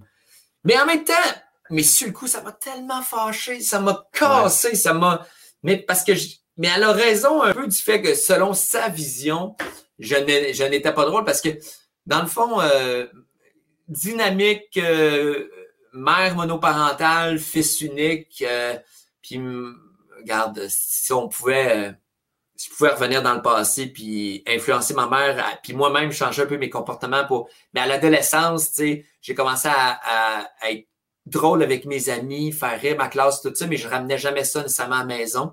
Puis la communication à avec moi et ma mère a comme euh, stagné à quelque part, là, euh, du fait que j'étais pas de genre à... Moi, j'ai jamais été le, le, gars qui disait tout à sa mère. J'ai pas eu cette espèce de relation-là. Je pense que ma mère n'était pas nécessairement la meilleure là-dedans non plus. Puis à un moment donné, on a fait. Moi, je mangeais tout le temps devant la télé. C'est pas bon, c'est pas des affaires à faire, mais tu sais, ma mère me faisait manger, je faisais manger devant la télé. Puis elle était tout le temps, restée dans la cuisine quand. Fait que Ouais, ouais, ouais. Puis moi, j'étais ingrat un peu, tu sais, j'allais pas comme aider à faire la vaisselle, j'allais pas, tu sais, je le regrette, là, c'est pas, euh, mais c'est, fait qu'il n'y a pas eu ces, on dirait qu'à l'adolescence, il y a eu un, fait j'ai comprends d'avoir dit ça, j'avais jamais été drôle avec ma, ma mère, fait qu'elle avait raison d'avoir dit ça, puis elle, elle, était comme, elle était anxieuse aussi, ma mère, là, tu sais, euh, puis euh, elle avait l'impression que j'étais comme réglé, j'étais vétérinaire, puis tu sais, quand tu as mon fils est vétérinaire, les gens sont comme, vétérinaire! tu sais, c'est le fun, c'est comme. Fait que là, c'était de l'anxiété qui revenait vite. Pourquoi il va faire ça? Ah non, Asti, qu'est-ce que j'ai fait pour avoir un enfant fucking même? Fait que c'est ça. ouais, mais en fait, il y, a, deux affaires que tu as dit, tu sais. Moi aussi, ma mère, elle, disait, maman n'a pas, pas dit t'es pas drôle, mais elle a juste fait mais tu vas finir ta thèse. Tu sais, c'est toujours, ah c'est toujours quand même ta vraie profession. Il y a une affaire que j'ai compris, tu sais, tu dis j'ai pas ramené l'humour à la maison, mais moi, j'ai rapidement compris, ma mère, c'est pas mon public cible. C'est sûr, tu veux l'approbation parentale, mais c'est pas ma mère qui achète un billet de spectacle pour Guillaume Pinot, là, tu sais. Fait je sais pas si. Ben, même affaire pour moi. Ma mère ne comprend pas trop. En fait, plus ça va maintenant, plus elle comprend, mais elle a eu besoin de voir que les autres me regardaient euh, avec genre euh, de l'intérêt les yeux. Elle a, elle a, eu besoin de voir le monde qui rit beaucoup, elle a eu besoin de voir les trophées, elle a eu besoin de voir les, les, les, me faire encenser, soit dans le journal ou dans. C'est pour ça que mais ma mère ça sert beaucoup du regard des autres pour voir à quel point ma, ma carrière va bien. Ça, euh, ben, c'est triste un peu, pour vrai, mais en même temps, je suis pas le seul, t'es pas le seul, tu sais je veux dire, on est tous là-dedans. Puis c'est vrai, quand tu fais pas, faut faire de l'humour. faut faire l'humour qu'on veut faire. Puis on n'est pas les premiers à. Puis ça serait ma mort, si je parle artistiquement, si j'avais voulu faire de l'humour pour ma mère. moi, ma mère, elle m'a eu assez euh, âgée. Elle avait 36 ans. Euh, fait que, tu sais, euh, elle est rendue pas mal âgée, là, à 81, ma mère en ce moment, là, tu sais, parce que j'ai 45, c'est ça. tu sais, euh, on n'est plus... Puis elle a jamais... Elle aimait beaucoup Yvon Deschamps dans le temps, mais ça n'a jamais été une grande fan d'humour. C'est plus montré par moi, ça. Elle a jamais trop compris le milieu, puis ça faisait bien mal, ça, dans le temps, comment que... Je voulais tellement avoir l'approbation de ma mère, puis... Euh, c'est pour ça que quand il y avait des affaires dans les journaux qui écrits sur moi qui n'étaient pas super, je sais que ça avait, elle prenait tellement trop grave comparé à. Puis en même temps, quand quelqu'un qu'elle aimait m'encensait, elle prenait tellement trop bien. Fait que j'ai pas été bon la première fois que j'étais à Tout le monde en parle à cause que j'avais peur de ce que ma mère allait penser parce que je sais que pour elle, elle écoutait tout le temps Tout le monde en parle. Puis pour elle, c'était comme une étape euh, tellement importante. Fait que j'ai été figé pas mal tout le long. Euh, ça a été difficile. Là, je commence. Là, là ça serait pas grave. Mais euh, je veux dire, je pense pas à ma mère quand je vais dans des, des places comme ça, mais ça fait ça. Ouais. Ouais. Mais ben, crime, François, Manon Pinot va être très heureuse des deux réponses. vrai. bravo pour ça.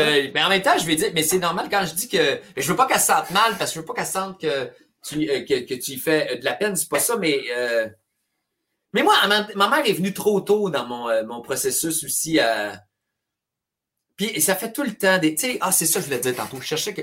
Mais c'est, je pense que c'est l'anxiété qui leur fait euh, faire ça. C'est la peur de qu'on se fasse mal. Tu. La peur qu'on, qu'on frappe un mur puis que ça marche pas. Ma mère, elle a tellement peur que ma carrière ne marche plus. Tu. Elle est tout le temps en train de de, de, vérifier si ça va bien, si les billets se vendent bien, si tu sais, elle regarde mon horaire, à un moment donné, des fois un peu trop, là, tu sais, je suis comme... Euh... Fait que c'est ça, elle a peur que je me blesse là-dedans, fait que ça la fait capoter. Mais euh, puis vu qu'elle comprend pas bien le milieu, tu sais, c'est difficile pour elle de comprendre ça. Euh, mais euh, ouais. Ouais. Mais moi, je suis très content qu'elle se fie pas au trophée ni aux critiques du journaux parce qu'elle serait crissement triste.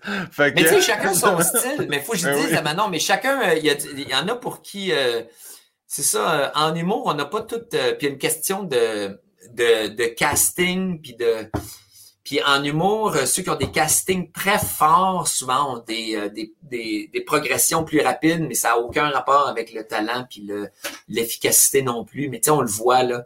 Moi, j'avais un casting extrêmement fort au début, tu sais, les cheveux, les comme, hey, mais le nombre de fois je me suis fait dire que j'étais laite, ça n'a pas de bon sens. Je veux dire, le monde, je me suis enlaidi longtemps. Maintenant, on l'a dit, si j'avais été mis 10 ans de plus, puis j'avais pas de bon sens, mais je marquais, tu sais.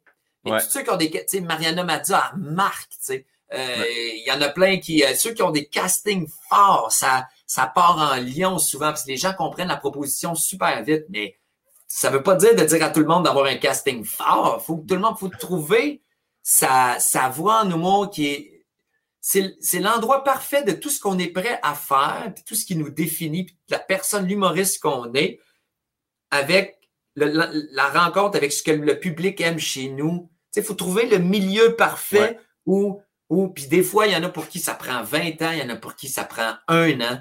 il y en a, là, des fois, ils arrivent sur scène, tu fais comme, ben oui, c'est ça. C'est premièrement un style qu'on n'a jamais vu. C'est propre avec son physique, sa personnalité. C'est parfait. Continue à. Il y en a, qu'est-ce que tu veux? Puis il y en a d'autres. Moi, j'ai cherché longtemps. Je me suis dit, je me réaiguille. J'ai comme je suis tout le temps en train. Puis il y en a d'autres pour qui c'est beaucoup plus long, mais la pire affaire à faire, c'est d'être pressé dans ce milieu-là, parce que le plus important, un humoriste n'arrête jamais de s'améliorer, j'ai l'impression. On est tout le temps dans...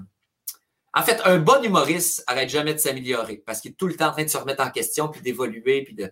Puis euh, c'est écœurant quand tu y penses, parce que c'est un milieu, c'est le fun, là même, tu peux être, tu peux avoir... Ça veut dire que dans mon métier, si je continue à le faire avec passion, puis en, en coupant pas les coins ronds, à 67 ans, je vais être meilleur qu'un jeune de 27 ans. Ben oui, parce que je vais avoir tellement d'expérience, je vais, connaître tellement l'humain, le bagage, tout, je vais tellement être plus intéressant.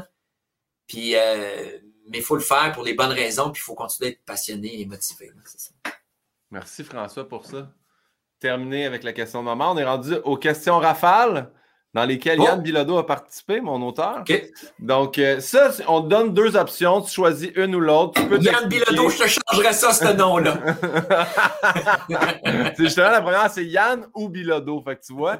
Euh, non, là, des fois, c'est des choix déchirants. Puis, tu sais, des fois, tu peux juste expliquer pourquoi tu apprécies les deux personnes aussi.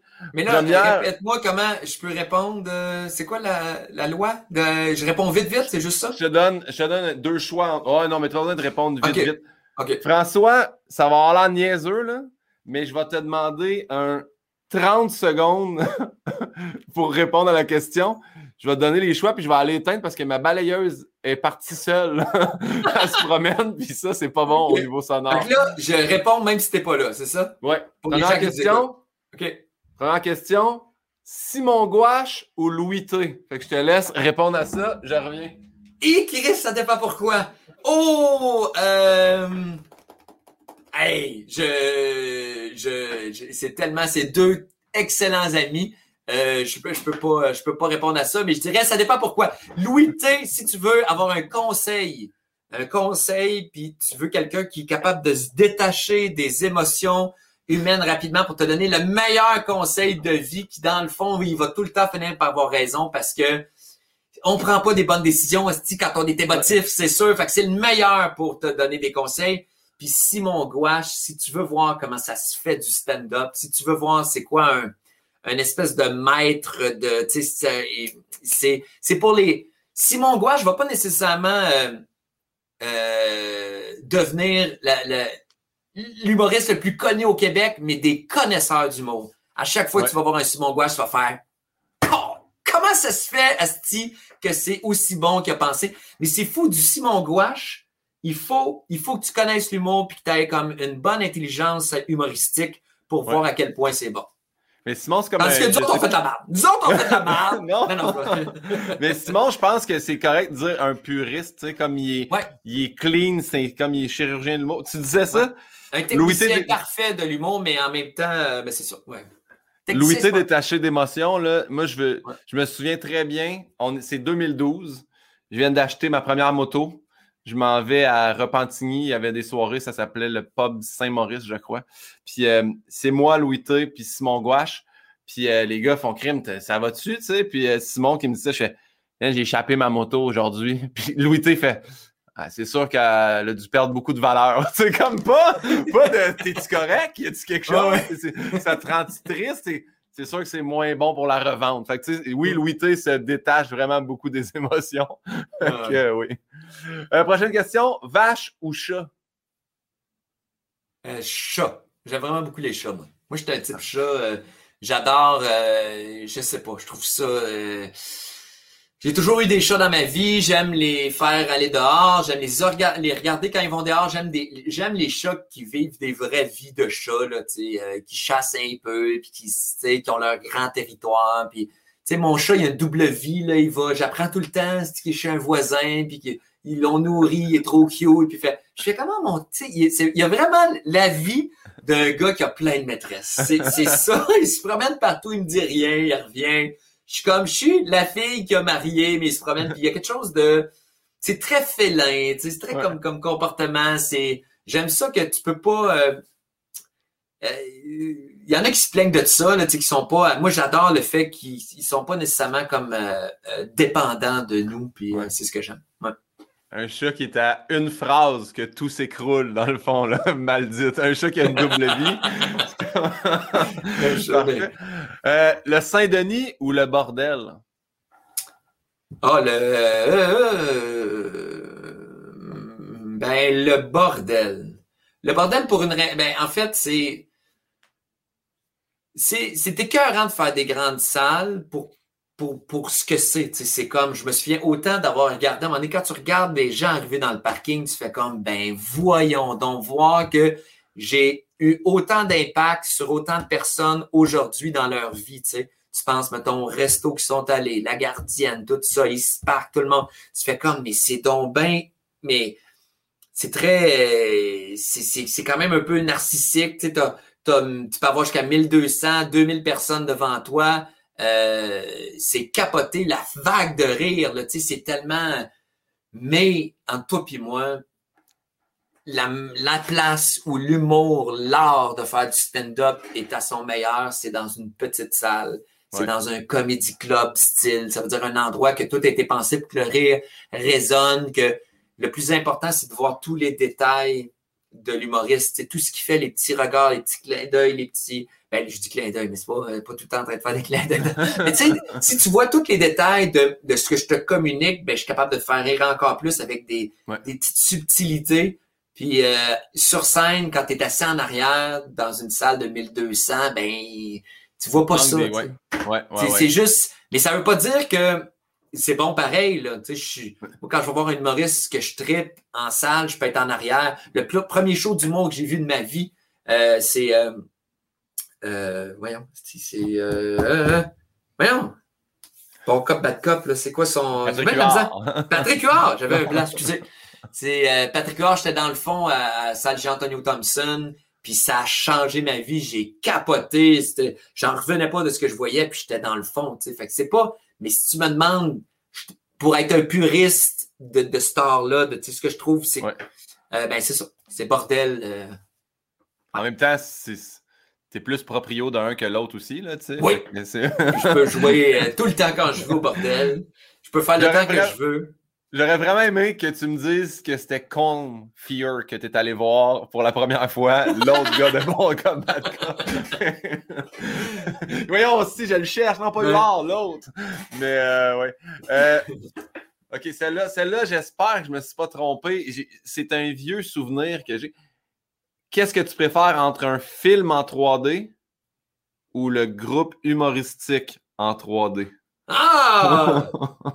ben, le, le, groupe humoristique en 3D. Parce que genre, je faisais partie de en 3D. Moi, je trouve que les films 3D euh, aussi sont surévalués. Là. Je, ça me gosse un peu, là, cette histoire-là de euh, puis je le vois en passant là, parce que j'ai euh, l'auteur avec qui je travaille, Olivier Tivierge, je vois pas bien d'un œil, puis on a déjà eu la discussion hilarante où le moment où il a appris que c'est à cause qu'il voyait juste d'un œil qu'il voyait pas bien en 3D. Pas tant c'est un gars brillant, mais je me souviens, on a eu cette discussion-là, puis il a fait comme les, films 3D, là. Il dit, on va se le dire, c'est, c'est de la crise de merde, C'est pas en 3D. Je veux dire, c'est comme, c'est comme les autres. Ben non, c'est, c'est en 3D, là. Tu vois, il y a des choses de perspective, mais ça reste de la merde, mais tu, puis il avait fait non, puis là, j'y avais expliqué un peu que ça prenait les deux yeux, puis il a fait Ah, ben tabarnak, c'est sûr. T'as un œil qui donne la profondeur, ouais, exactement. Mais le groupe en 3D, ben oui, c'est un groupe que j'ai. que je faisais de l'humour avec Louis T, Marie-Christine Lachance, euh, Simon Gouache. Euh, euh, ben en fait, c'était les principales avec moi, mais il y avait aussi. Euh, euh, si je suis pas bon avec les noms, je sais pas si tu as réalisé. En fait, sais-tu qu'est-ce qui fait chier avec les noms? C'est que quand mon cerveau, il est mal fait du fait que s'il faut que je te dise le nom. Mathilde Laurier. Oui, oui. Oui. Quand je me mets à, pas savoir le nom sur le coup, parce que je m'en allais, ben là, je me dis, je me mets à paniquer, faire comme, ah, c'est tu as l'air d'un cave, devant toutes les fans à Pinot, tu as l'air d'un gars qui commence à faire de l'Alzheimer précoce? mais, est-ce que, est-ce que je suis, parce que j'ai pas retrouvé, mais semble dans le temps, il y avait un numéro sur YouTube. J'ai un souvenir de comme Simon Gouache en genre de salopette Ouais. Vous êtes habillé un peu comme en forme. OK, c'est ça. Le groupe alimentaire, on est que quatre personnes, puis on représente. C'est que le sketch, c'était comme une troupe de théâtre qui faisait un show pour le secondaire. Puis euh, ça, il s'appelait le groupe alimentaire. Puis là, ça commençait, tu sais, on était tous habillés avec des.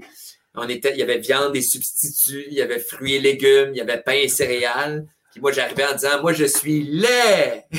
c'est le premier gag, tu sais. Puis il y en avait quelqu'un en rollerblade. C'était une grosse pastiche des groupes qui se voulaient être cool avec les ados de, de dans le temps. c'est juste des jokes. Tu sais, c'était juste comme euh, des jokes sur euh, des choses à ne pas faire, à faire, puis tout ça. C'était comme ça. mais c'était bon. Pour de vrai, pour... Euh, on, on, avait été capable de se rendre au grand rire avec euh, ce qui est Feu euh, Comédia maintenant. Oui. Euh, feu, le grand rire qui est Comédia. C'est ça, oui. mais j'ai poursuivi une information spéciale. j'ai texté Louis T.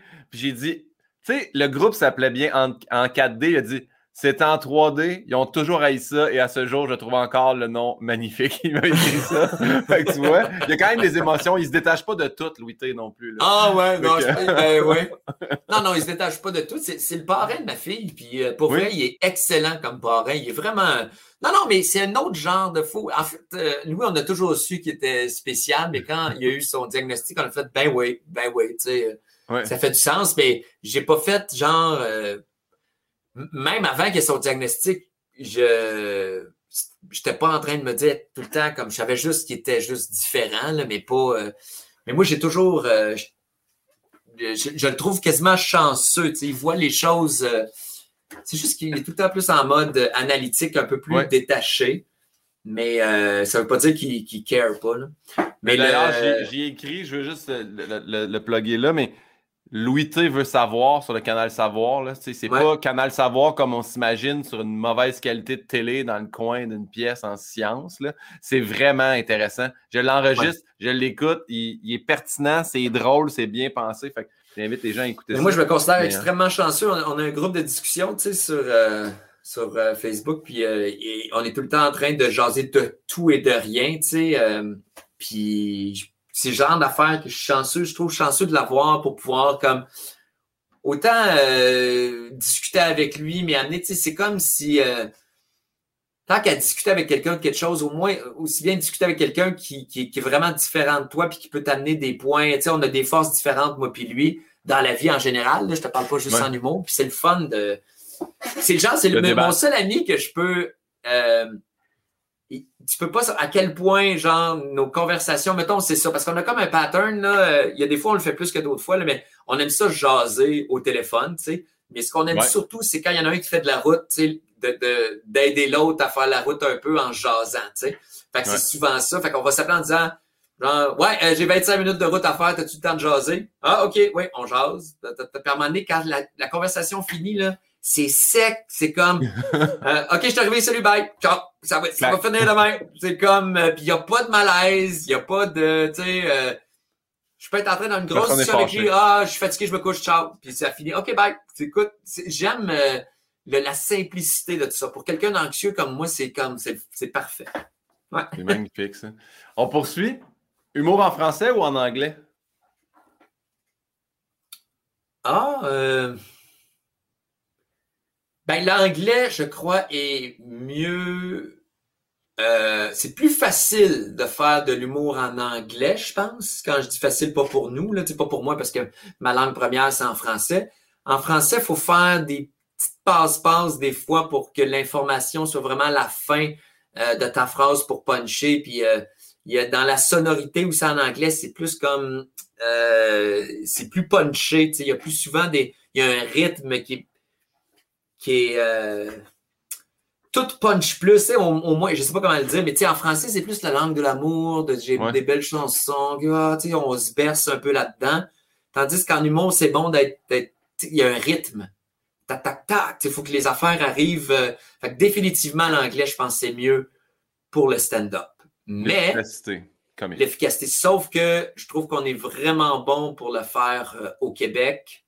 Plus, plus qu'en France. Quand je dis, puis même, c'est même pas une question de je ne parle pas des, humoristes français versus les, humoristes québécois. Je parle de parler en québécois versus parler euh, en français de France. J'ai l'impression qu'on a une, on, a des fois cette sonorité-là, cette manière de, on a transformé, on a rapproché le français un petit peu plus vers l'anglais, tu sais, dans notre manière de, parler. Comparé aux, Français qui, eux, euh, prennent des expressions, des mots anglais, des, mais qu'ils disent vraiment à la française.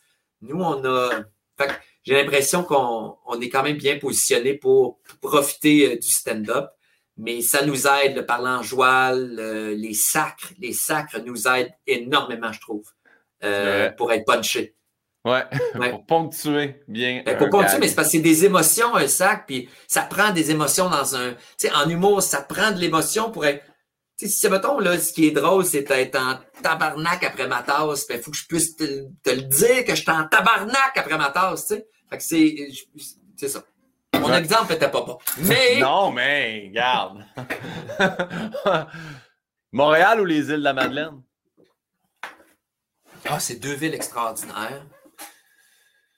Écoute, je pourrais pas vivre à l'année aux îles de la Madeleine à cause que je tripe trop sur faire de l'humour, puis euh, euh, ça se passe à Montréal, puis je pense que j'aime je crois que Montréal est l'endroit le mieux au monde pour faire du stand-up en français. Pas, euh, pas, nécessairement en anglais, parce qu'en anglais, je pensais New York, puis où elle est, mais probablement New York. Mais c'est sûr que les îles, je me définis beaucoup à travers mon métier. J'ai l'impression que c'est quelque chose qui me va bien, qui, je suis vraiment sur mon X. Je pense pas que c'est nécessairement le plus, beau métier au monde. Je pense que c'est le plus beau métier au monde pour moi. Mais euh, avec toutes mes, mes manières de, d'être, puis de, euh, euh, c'est ça. Donc, mais les îles, mais pour la beauté, puis si je veux être, si je veux décrocher, être en vacances, apprécier la vie, les îles l'été, il n'y a rien de mieux que j'ai trouvé, tu sais. Pour vrai, là, en tout cas, au Québec, c'est le meilleur endroit, c'est sûr. Mais l'hiver est long aux îles. Un jour, un jour, je vais aller voir. faire un show. Ouais. Peut-être faire un show parce que vraiment, euh, vraiment, ça vaut la peine, là, tu sais, parce que c'est surtout, je trouve, que c'est la meilleure manière pour, euh, pour nous autres d'y aller la première fois, d'y aller pour un show. Fait que là, c'est une petite saucette, tu sais, en plus, quand tu vas faire un show, d'habitude, tu peux, sais, euh, ça dépend où tu fais ton show, mais je veux dire, c'est assez cher, là, aller aux îles, là, tu que peux te permettre d'y aller cinq jours pour le show parce que tes dépenses sont comme enlevées du prix, tu sais, je veux dire, ça fait partie des, dépenses du show. Fait que, mais, je te vraiment saute sur l'occasion, mais c'est comme ceux qui sont pas allés, là, c'est mais c'est dur se rendre là, c'est loin, puis ça fait partie du, du fait que c'est si extraordinaire, tu sais, c'est que c'est que à un moment donné, euh, c'est un peu un pèlerinage de se rendre là, il faut que soit tu prennes, tu prends le bateau, que ça prend 5 heures, mais ça prend 12 heures de te rendre au bateau. Si le bateau est souvent plein, il faut que tu planifies à l'avance. Fait que tu apprécies encore plus d'être là-bas quand tu es là-bas ou si tu peux prendre l'avion, mais c'est plus dispendieux. Puis... Mais c'est tellement écœurant. C'est beau, c'est beau. Et moi, ma maison aux îles, puis c'est pas le seul, mais parce que mais où on est placé, le soleil se couche dans la mer devant moi. C'est comme. Fait que là, imagine prendre un verre de vin, tu sais, euh, une bière, tu es avec des amis, tu jases, puis là, le soleil finit plus, il se couche comme à 9h07 le soir, tu as du soleil jusqu'à tard. Qu'est-ce que c'était cœur. Ça n'a pas de bon sens. C'est des 5 à 7 qui finissent plus. Par contre, quand le soleil est couché, les moustiques arrivent, il faut que tu rentres. C'est fini. C'est comme. C'est comme. Beau. C'est beau. T'appelles ça les îles, ouais, mais. les moustiques aux îles. ouais. les moustiques aux îles sont effrayants. Il y a du vent, là, mais ils sont. Ouais. On dirait des moustiques qui étaient là dans la, préhistoire, qui étaient là dans le temps des dinosaures. C'est quelque chose. Il n'y a pas grand-chose à leur épreuve, là, fait qu'ils ils piquent. Parfait. Prochaine question. Le, euh, le faucon ou la map monde? Ah! Mon numéro du Faucon ou la map monde? Euh... Euh, ça, ça c'est une maudite bonne question. C'est que le Faucon, j'aime. Ce numéro-là, le problème, c'est que si je le fais plus, pour le, le, numéro du Faucon, pour qu'il soit vraiment bon, il faut que je le fasse comme je le faisais avant. C'est comme si euh, c'est pas parce que les, gags sont, sont, super drôles, mais sont absurdes. Plus le personnage a aucun bon sens, plus le gag est absurde et, drôle, tu sais. Euh, parce que la proposition dans, dans, le numéro, euh, tous les oiseaux sont, des faucons à un moment qu'il veut un bébé faucon, mais dans le fond, on comprend qu'il est en train d'essayer de s'acheter une perruche, puis ça n'a pas de bon sens, ou, un, ou un perroquet à la fin, il veut un faucon multicolore, mais ça prend une coche au-dessus quand t'es t'es complètement flyé, que t'as pas de bon sens, que t'as l'air d'un crackpot, ça, c'est, c'est, c'est comme la coche qui fait que, wow, là, tu peux avoir mal au ventre à parce que tu fais comme, qu'est-ce que ça n'a aucun bon sens. Mais j'ai plus le goût de le faire de même, puis j'ai plus, tu sais, euh, tandis que la map monde, l'idée, je suis très fier de, de ce flash-là, qui est, euh, c'est juste un flash, à un moment donné, de déplacer les pays, voir ce que ça va donner. Puis là, ça a amené, euh, puis je trouve que c'est, représentatif à, quel point la créativité, des fois, peut amener des affaires euh, vraiment le fun. Fait les deux pour des raisons euh, différentes, mais, mais on ne serait pas ici à se parler sans le numéro du Faucon. je pense pas, tu sais. En fait, j'aurais peut-être commencé puis trouver d'autres choses parce que j'avais trouvé le numéro de la map monde avant, avant le numéro du Faucon. En fait, j'avais fait en route avec le numéro de la map monde avant le numéro du Faucon. Puis euh, il m'avait comme pas fait passer au, niveau supérieur parce que j'étais trop mauvais, moi, sur scène. J'avais pas trouvé ma manière d'être, j'avais pas trouvé mon style. Ouais. Puis, euh, fait que je te dirais que les juges d'en route, ils diraient le numéro du faucon. Parfait. Prochaine question. Golden Retriever ou Husky? Un Golden Retriever. J'ai jamais été très Husky. Moi, euh... ouais. Ça paraît, tu dis? Mais non, non, j'espérais ça. Je me suis procuré ah! une Golden Retriever. J'aurais été ah! blessé infiniment. Euh, mais euh, non, les Huskies, euh, je sais pas. C'est, c'est beau. Je dis pas que c'est pas beau, mais dans, dans, le tempérament, c'est moins mon genre de chien. J'aime un, chien qui est comme, qui est juste de la bonté, là, comme un Golden Retriever. Là, tu sais, c'est, c'est, c'est ça. Il n'y a, pas, a pas meilleur chien que ça. Il n'y euh, a pas de Golden Retriever vraiment méchant. Ben, ça peut exister, mais c'est vraiment rare. Tandis qu'un husky, euh, j'aurais plus peur de me faire mordre par un husky qu'un golden. Les pires, selon ben, ça, parce, parce que moi, je peux te dire, les, je pourrais te dire, mettons, les pires, selon moi, ben, moi, à mon opinion, c'est les bergers allemands. Oui. Euh, c'est ah. sournois. Ils sont sournois, les tabarnaks. Ils sont, ils, tu peux pas les truster. Tu peux pas te fier à leur body language pour savoir qu'est-ce qui va arriver. Puis ça, je trouve ça dangereux. Puis euh, je sais qu'il y a des bergers allemands incroyables. J'ai eu une chienne, moi, qui était un mix de berger allemand avec un collet. Puis euh, je l'ai aimé longtemps. Puis je comprends. Là, je veux pas. Mais je me suis fait mordre par un berger allemand dans le temps que je passais le, journal. Puis j'ai failli me faire mordre souvent en clinique à cause des autres. Puis je vais te donner un exemple. C'est que, mettons, comme vétérinaire, tu peux être en train de, mettons, de palper un genou, mais un chien, normalement, va t'avertir avant de te mordre. Il va grogner ou tu vas le sentir qu'il n'aime pas ça. Tu vas faire, OK, je suis en danger, on va faire ça autrement, on va y mettre une muselière. On va être... Tandis qu'un berger allemand va vraiment comme avoir l'air comme de rien, tu sais, va être bien correct par manière de te snapper, puis t'es fait. Puis c'est fort, puis c'est comme. Tandis qu'un pitbull, même affaire, un pitbull, c'est sûr que si te mord, t'es fait. Parce qu'il est tellement fort, ça n'a pas de bon sens mais j'ai jamais vu un pitbull qui t'avertit pas J'ai jamais vu un pitbull qui a l'air d'être ton ami, tu sais, puis qui te snap. Berger allemand, par contre, les tabarnak. ben, comme les shih tzu. Les shih tzu aussi font ça, tu sais. Je sais, je suis pas en train de dire, mais les shih tzu, ils te mordent, c'est pas si grave, tu sais. Un berger allemand, quand il te mord, c'est grave. Ça paraît plus. c'est ça. On, on, reste euh, au niveau canin. Snoopy ou Milou? Snoopy. Plus drôle. Plus drôle. Il y a comme. euh, J'aime son côté. euh, non, non. Snoopy, définitivement. Milou, ça me fait chier aussi parce que mon, mon fils s'appelle Milo. Puis j'ai peur. J'ai peur que plus tard, il y en a qui. J'ai tout, je suis tout le temps en train de checker ça, genre à quel point Tintin revient à mode. Là. Hey, il revient. Je pense pas qu'il revient Tintin. Je pense qu'il s'en va du mauvais bord, Tintin. en Ouais, fait, là. ça fait bien mon affaire, va te le dire, là. Puis c'est juste à cause du nom de mon fils. Mais euh, Il a j'espère. plus raciste maintenant. On Ouais. dirait qu'il il a mal vieilli sur bien des niveaux. Fait que ouais, ouais. Pense pas qu'il revient. Mais Milo, c'est euh, c'est à la mode quand même. Euh, Je Ça connais trois là. être. euh, ouais. C'est le premier que je connais que son enfant s'appelait Milo, mais là, j'ai. Moi, j'ai déjà eu des, des- deux fois euh, une discussion avec soi, une fois avec des fans, peut-être des fans les deux fois, qui m'ont dit, parce que mon gars s'appelle Milo, ma fille s'appelle Dali, puis les deux m'ont dit que leurs enfants, il y avait un gars, une fille, puis c'était Milo et Dali aussi. Puis dans les deux cas, les enfants étaient plus vieux que les miens. Ah ouais? J'étais comme, ah ben, Colin, je suis, tu sais.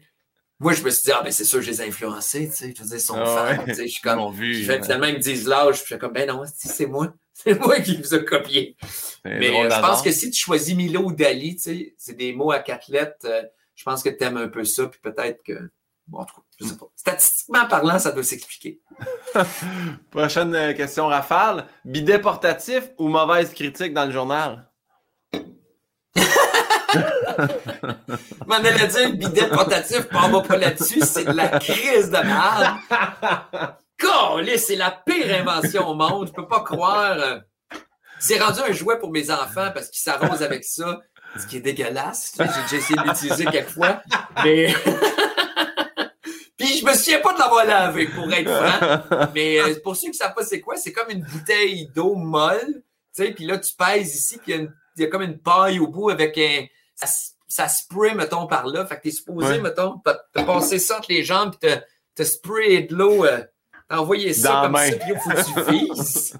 puis là, t'es comme, oh non, ça, c'est la fesse gauche, ça, c'est la fesse droite. T'es comme, OK, là, je pense que je suis là, tout le temps en train de pomper ton affaire. Mais euh, donc, ça, c'est de la crise de merde. Puis l'autre affaire, c'est quoi? Non, euh, Une mauvaise critique dans le journal. ah, c'est-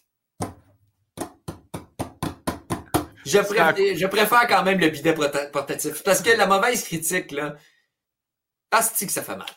Ah, Ouais. que ça fait mal. C'est. Euh, puis.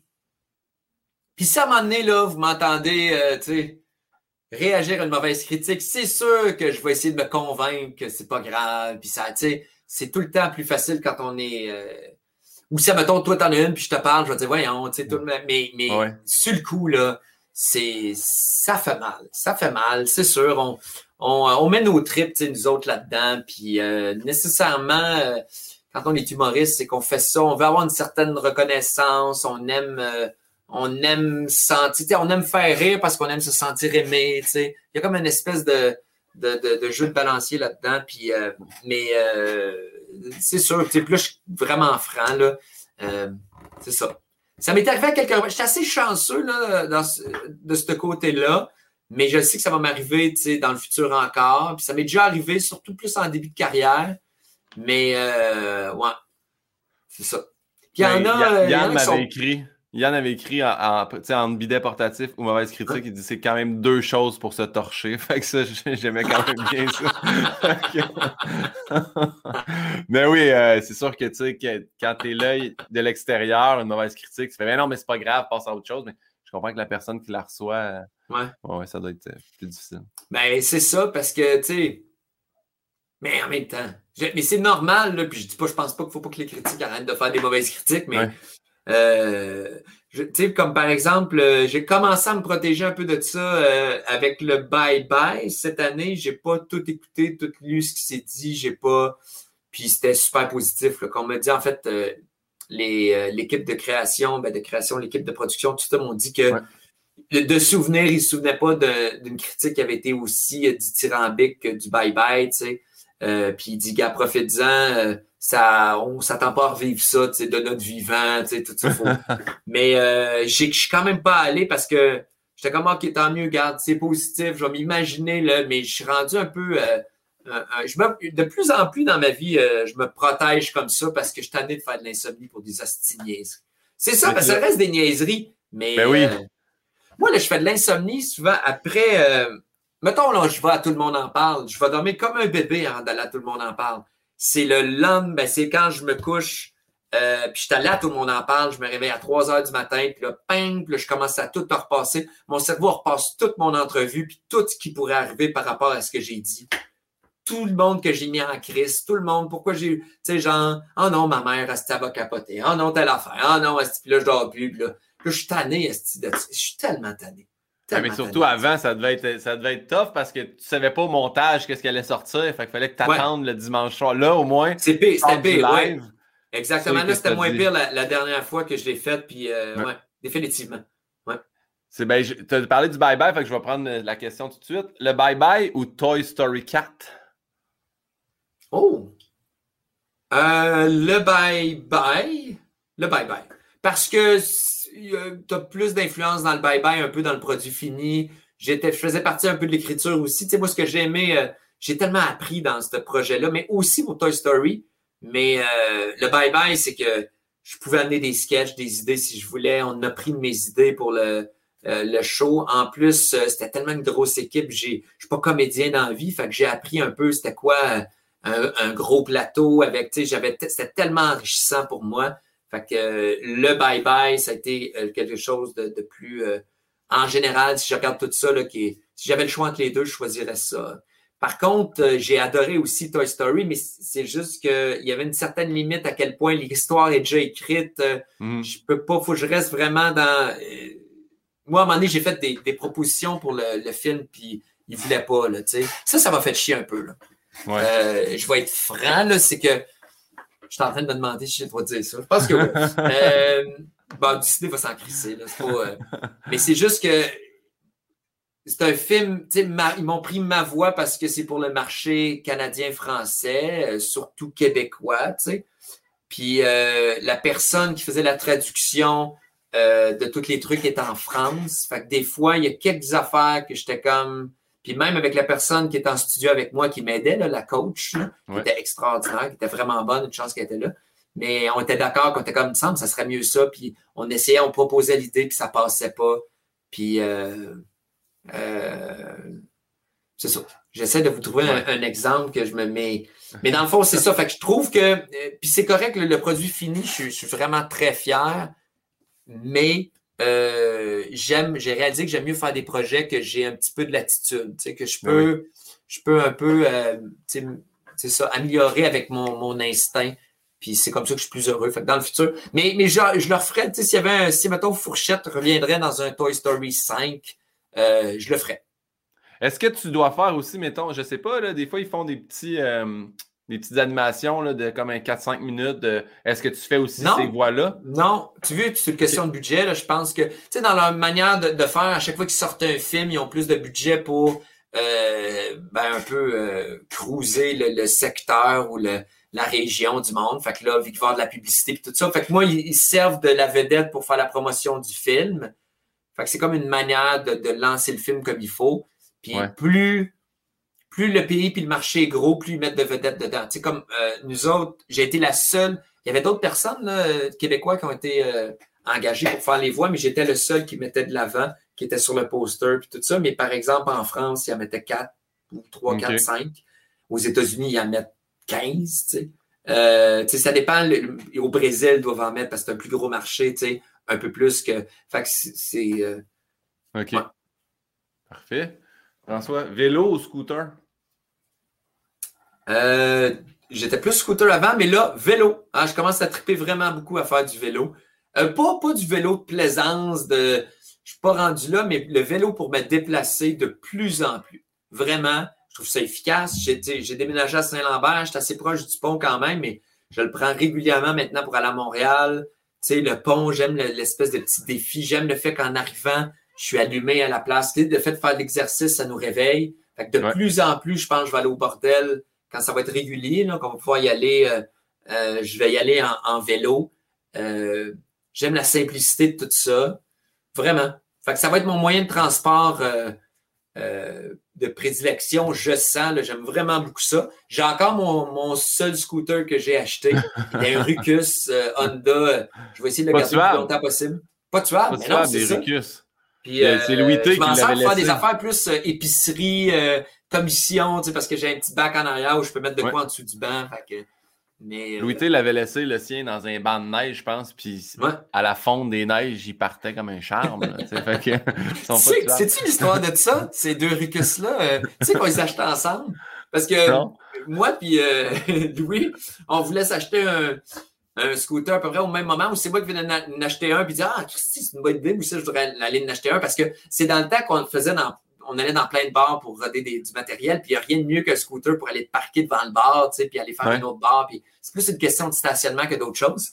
Puis euh, moi, j'avais trouvé un, un, Rucus à vendre à Sorel, mais c'était un couple finalement euh, qui vendait euh, deux Rucus, tu sais, puis euh, euh, c'était deux filles, un couple qui avait un rouge, un noir, puis qui s'en servaient quand ils mettaient ça en arrière de leur, leur RV, puis, mettons, il allait à quelque... Puis là, il se promenait avec ça quand il allait en Floride ou je sais pas quoi. Fait que les deux Rucus avaient comme le même kilométrage.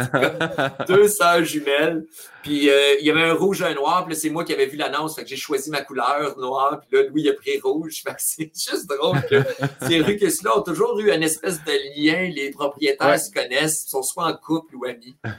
très, très proche. Hein, c'est très drôle. Euh... Prochaine, c'est la, la, plus longue question de la rafale, mais c'est l'avant-dernière. Soit qu'un inconnu te jase pendant 30 minutes très près du visage, ou tu dois jeter un paquet de paille direct dans l'océan. Ah, je te jette, je jette le paquet de paille. Hey, Christy. J'en jette même deux. Ah non, non, mais je, je veux rien savoir de quelqu'un qui me. Non, non, moi, quelqu'un qui m'agresse, qui me parle de trop proche, je trouve ça ah, effrayant. Je déteste ça je, suis un peu comme. C'est peut-être une raison pourquoi je m'entends bien avec Louis, mais le, le contact. Euh, euh, tu sais, je suis pas un colleux, je suis pas un gars qui. Euh, même les, les poignées de main, les enfants, j'ai toujours été un peu. J'aime mieux me tenir loin de ça. Fait que moi, quelqu'un qui me parle de trop proche, là, je, je déteste ça. Ah, attends, attends, François, la prochaine, je suis vraiment content. C'est serrer la main de 100 bénévoles ou serrer la main pendant une minute à un climato-sceptique. C'est long, une minute, là. je préfère sans bénévole. Parce que je suis pas hypochondrien. Euh, tu sais, je peux être hypochondrien, mais pas pour ce genre d'affaires-là. Tu sais, je veux dire, je vais me laver les mains après, puis je sais que je vais être correct. J'aime le j'aime mieux genre un moment que c'est sûr, mais quelque chose qui dure longtemps avec quelqu'un que je sais qu'il va serrer trop fort. Parce qu'avec ouais. bateau sceptique, c'est sûr qu'il va mettre de la puissance dans sa pogne juste pour se sentir supérieur à moi puis dire genre hein? Te l'avais dit à ce que la planète se réchauffe pas. Tu sais genre juste pour je sais pas. Euh, parfait. mais mais les, mais les climato-sceptiques je me demande même si euh, ouais. Parce que j'ai réfléchi pas mal souvent à ça. On dirait que c'est de moins en moins populaire ça. C'est plus les, les gens qui s'en calissent maintenant.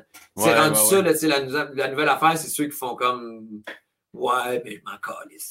Je, ça, c'est intéressant aussi. C'est intéressant dans ton, dans ton podcast où tu essaies de comprendre. Tu ne fais pas juste ramasser. Il y en avait quelques-uns quand même là, euh, dans, dans, dans la salle. En tout cas, moi, je me souviens d'une fois live, j'étais là au bordel, puis je t'ai vu dialoguer avec quelqu'un, puis c'était vraiment intéressant. encore une fois, j'ai Mais j'ai essayé avec le balado de garder ça quand même, parce que, anyway, je, je crois beaucoup à ça que il ne faut pas les exclure nécessairement de, de, de, la discussion. Il faut quand même les inclure, puis, puis il faut, euh, faut les écouter parce que sinon, ils vont juste se braquer davantage puis continuer à.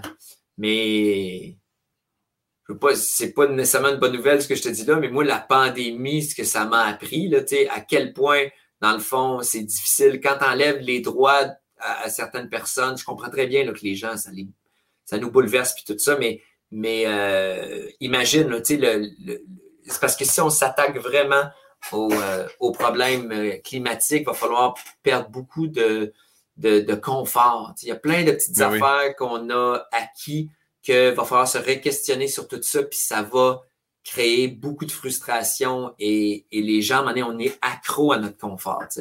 On est accro à l'idée, mettons, d'avoir d'avoir la possibilité d'avoir deux chars, trois chars, si je veux, trois. Puis c'est, fait qu'à un moment donné, quand on va limiter, c'est un exemple, ça va être sur plein de points, parce qu'à un moment donné, ça va toucher à tout, mais euh, on va en enlever, par un moment donné, il y a des gens qui vont se braquer, qui vont dire, là, c'est assez, je suis plus capable. Ah, je voulais pas finir sur une mauvaise note. Mais non, mais ta dernière question? C'est la dernière question des rafales, mais le reste, on- je te, dis, on te le gonne. Là. Euh, ta plus grande peur, c'est quoi? Ah, c'est perdre euh, un être cher, euh, vraiment. C'est- pas mal ça. ouais. Ouais. Parfait. Puis, puis c'est ça, ouais. Et ça, puis moi, je déteste les choses qui sont. euh, Moi, j'ai une peur des choses que tu peux rien faire pour. Tu sais, mettons, les choses qui sont pour toujours, là. euh, je euh, Mettons, tu me dis, là, euh, t'es très malade, mais je veux dire, si pendant 10 ans, là, tu fais tout, tout, tout ce que je te dis, là, Ouais. d'après moi, tu vas t'en sortir. Ça, je suis comment, qu'est-ce que tu vas le faire, tu sais, puis je vais avoir la bonne attitude, puis je vais faire, mais s'il n'y a rien à faire, quand les choses sont pour toujours, perdre l'audition, mettons, puis ça peut pas revenir, perdre la vue, euh, Ouais. tu sais, faire, euh, euh, tu sais, quelque chose que tu, un, deuil, de- ça me fait extrêmement peur, ces affaires. Quelque chose d'irréversible. Ouais, c'est ça. Ouais. Qu'est-ce que tu je touche souhaites- du bois. Ah oui, ben en arrière, là, t'as, ton. Ah, oui. Attends, on va aller toucher du bois! Et voilà. Qu'est-ce que tu souhaiterais pas à ton pire ennemi? Qu'est-ce que je souhaiterais pas à mon père ennemi?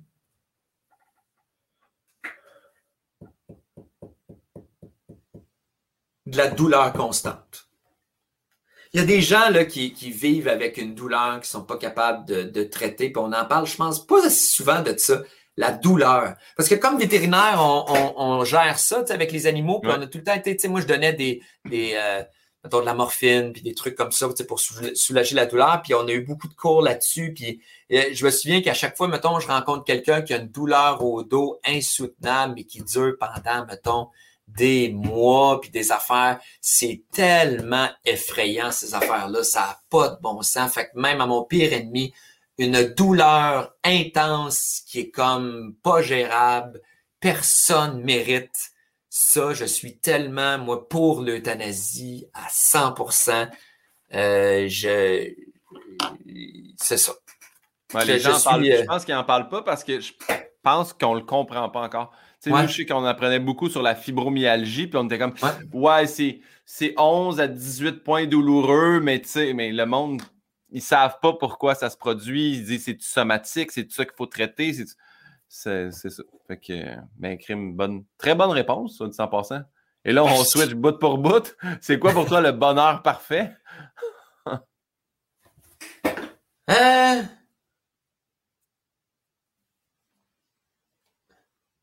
Ben, je, je, je, je dois avouer que mes enfants m'ont amené un bonheur parfait par. C'est pas. C'est, c'est, c'est, juste que j'en ai beaucoup plus dans ma vie depuis que j'ai des enfants. C'est comme si, quand je dis parfait, c'est qu'à un moment donné, tout est là-dedans, la beauté de. C'est la vie. C'est ça qui est surtout des jeunes enfants, là. Tu sais, euh, ben, mon plus vieux a 5 ans, ma fille va avoir 4 ans là, dans quelques jours. Mais c'est juste que revoir la vie à travers leurs yeux, mais voir le. le il y a des moments là, incroyables qui nous font vivre que là, tu fais comme tu es tellement, tu te considères tellement chanceux d'être le témoin de tout ça, mais c'est témoin de la vie, de la, de la beauté de la vie, puis à quel point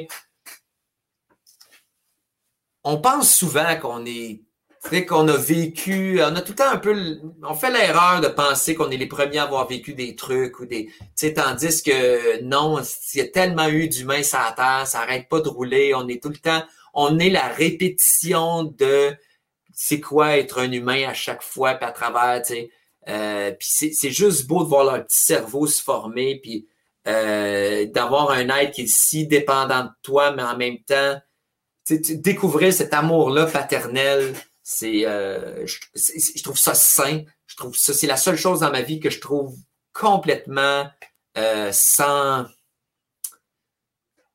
Tu sais, par exemple, ma carrière, il peut avoir, je pourrais dire, mais en même temps, même si je vis quelque chose d'extraordinaire, c'est dommage un peu que je sois, on n'est pas beaucoup à vivre ça.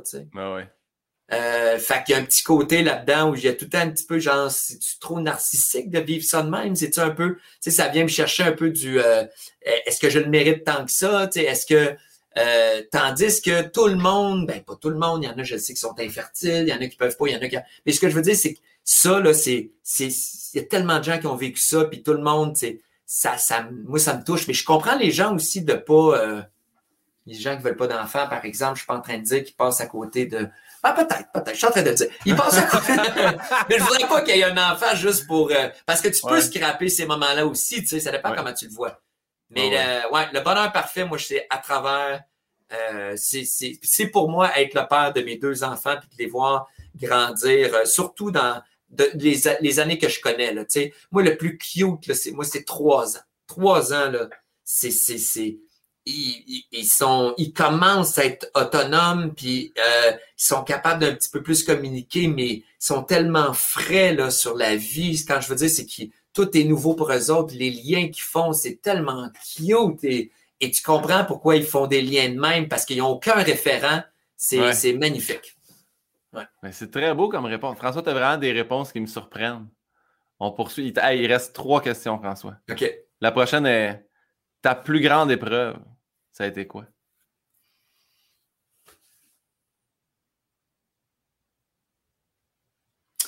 Euh, le décès de mon père. Parce que mon père est décédé. Tu sais, mon père euh, était schizophrène. Quand il est dans ma dans ma, vie quand j'étais jeune, il était in and out dans ma vie. Puis à un moment donné, vu qu'il était in and out, puis il était pas bon pour.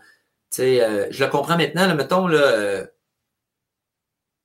euh, je sais pas, mais mettons mes enfants, là, je pars pendant un an, un an et demi, puis je reviens. Ça grandit tellement vite que ben je, il, doit, il doit tout de suite se faire une espèce de fret. Je le comprends 100%.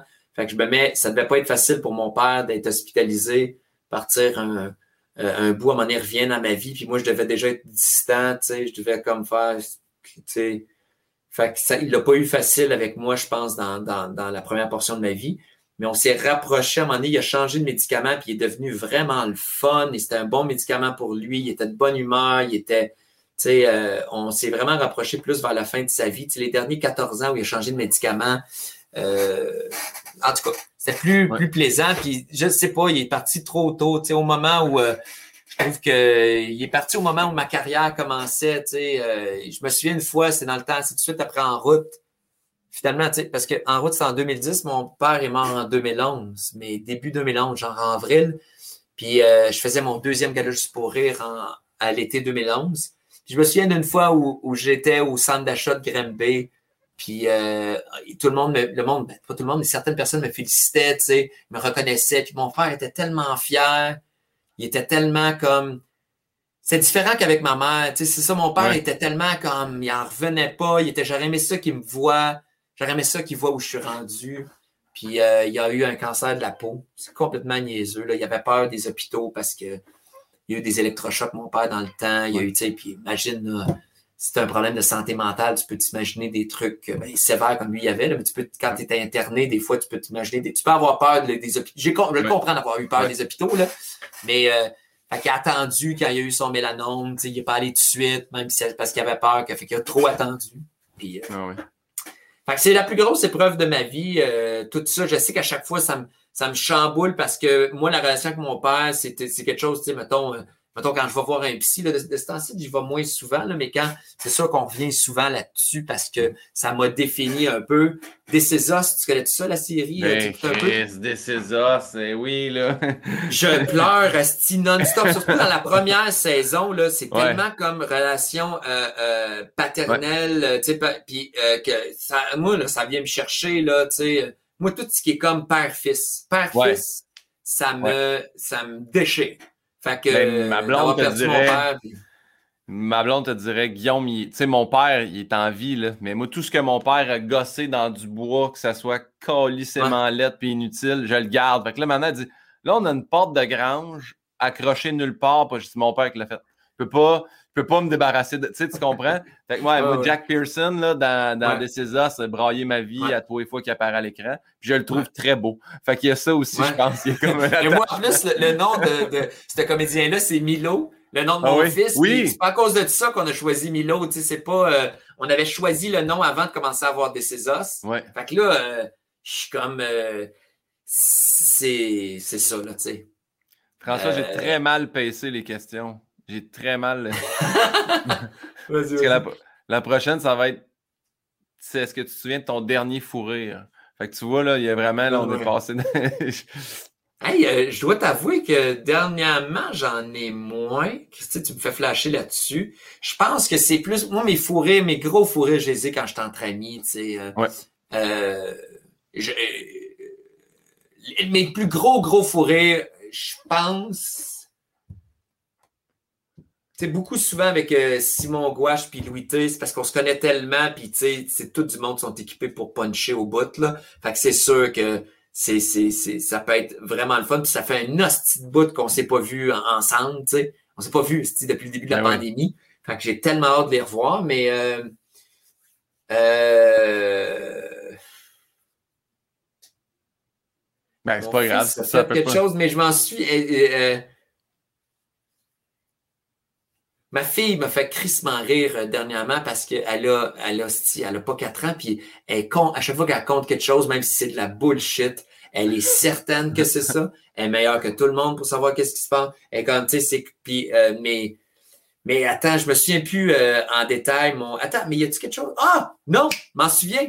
Mon dernier fou rire, tout seul, ben, c'est une vidéo que j'ai regardée. C'est le gars qui boit euh, une, une bouteille. Ça, ça, c'est la semaine passée, je pense. Là. Il boit, il dit sur TikTok, je sais pas quoi, mais ça, j'ai vu sur Twitter, moi, il me boit une eau pétillante, puis il dit qu'il est capable de la caler euh, d'un coup. Puis il est en train de la caler, puis là, il se met à mal filer. Il, il rote, il veut vomir, euh, puis en se retournant, il se pète la tête sur la, la tête sur la, la porte de garage. L'as-tu vu ça? Non, mais je vais, je vais m'assurer de le trouver. Trouve, ça, mets-les après, fou rire garanti. Je l'ai écouté comme dix fois, à chaque fois j'ai ri. Mais allez l'écouter après pour rire encore. On va le mettre dans les liens YouTube, dans le commentaire. Euh, Qu'est-ce que tu dirais au jeune François si tu avais la chance d'y parler? Ah. La chose qui changerait le plus ma vie, mais en même temps, il faut que je fasse attention parce que là, j'ai des enfants euh, extraordinaires, puis je ne peux pas m'imaginer ma vie sans eux. OK? Fait que faut. euh, fait que là, euh, je voudrais finir avec la même blonde que j'ai maintenant parce que je la trouve extraordinaire aussi. Euh, et- je voulais pas, là, je me sens mal parce que finalement, j'ai trouvé la fille qui, qui, qui fit vraiment bien avec moi, puis Ouais. je suis crissement bien. Mais c'est, j'irais dire, de, de, de, de, na- de ne pas, genre, euh, va vers les filles que tu apprécies, que t'aimes, ben, que t'aimes, que tu tripes dessus, puis va leur dire, parle-leur. Si j'ai trop gardé ça en dedans, moi, toute ma vie, j'avais tellement peur de me faire dire non, tellement peur. Parce que je me suis pas aimé, moi, à l'adolescence pantoute parce que j'étais bien gros à une certaine... Surtout en secondaire 5, j'étais gros, ça n'a pas de bon sens. Puis euh, je me détestais. Euh, j'ai une, une, une puberté tard. J'avais l'air d'une... J'avais l'air... J'étais joufflu au bout, puis rouge tout le temps. Puis j'avais j'avais pas des traits très masculins. J'ai des petits traits fins. Fait qu'en plus, gras... j'avais- me faisait, souvent, me faisait dire, mettons, j'étais dans une cafétéria, oui, madame, qu'est-ce que vous voulez, vous? Puis, euh, tu sais, fait que c'était, je trouvais ça vraiment dur. Très Ouais. difficile. Fait que je m'aimais pas, fait que j'ai pas, je pas allé, je pas assez- je pas allé vers les filles, puis il y a plein de filles extraordinaires que j'ai croisées dans ma vie que je suis sûr que j'aurais pu, genre, euh, avoir une histoire d'amour avec eux ou avoir juste, même juste une histoire passionnelle, c'est quelque chose de, peut-être juste une histoire d'un soir de fun, amie, mais oui. que j'ai pas eu parce que Chris, j'étais trop gêné, j'étais trop comme pogné. J'avais tellement peur de me faire dire non. J'avais tellement peur, j'avais l'impression que si les filles me disaient non, j'allais me détruire. Parce que la seule affaire qui me tenait, qui tenait en vie comme un peu mon amour de moi-même, là, c'était je me disais, ah, les filles me regardent pas, mais c'est parce qu'ils savent pas que, tu sais, me connaissent pas, puis euh, je suis quand même le fun à l'intérieur, tu je suis mieux que ce que j'ai de l'air. Fait que j'avais l'impression que si en plus je me faisais refuser, j'aimais mieux pas demander à personne, puis jamais me faire dire non, puis au moins garder la chance que peut-être qu'elle aurait dit oui, mais c'est complètement niaiseux. Asti que c'est con. J'ai perdu, je suis passé à côté de monde de filles extraordinaires qui auraient changé ma vie, mais garde en même temps, suis avec Myriam, puis j'ai mes enfants extraordinaires. Fait que finalement, regarde, moi, garde ça demain. fait que dis rien. Hey, j'ai rien à te dire.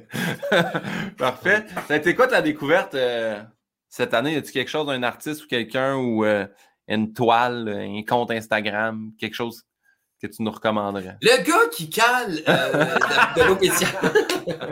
M'a-t-elle signé, ce gars-là? Il va faire... Non, non, mais... Euh... J'ai été euh, euh, euh beaucoup. Euh, c'est une bonne. Euh, ben, en fait, dernièrement, c'est quelqu'un m'a fait flasher là-dessus, mais vous, devez le savoir, mais c'est c'est très gars là, tu sais, puis tout ça, mais The Boys, tu sais, sur Amazon Prime là, c'est que je trouve ça intéressant. Tu connais-tu la série Non du tout.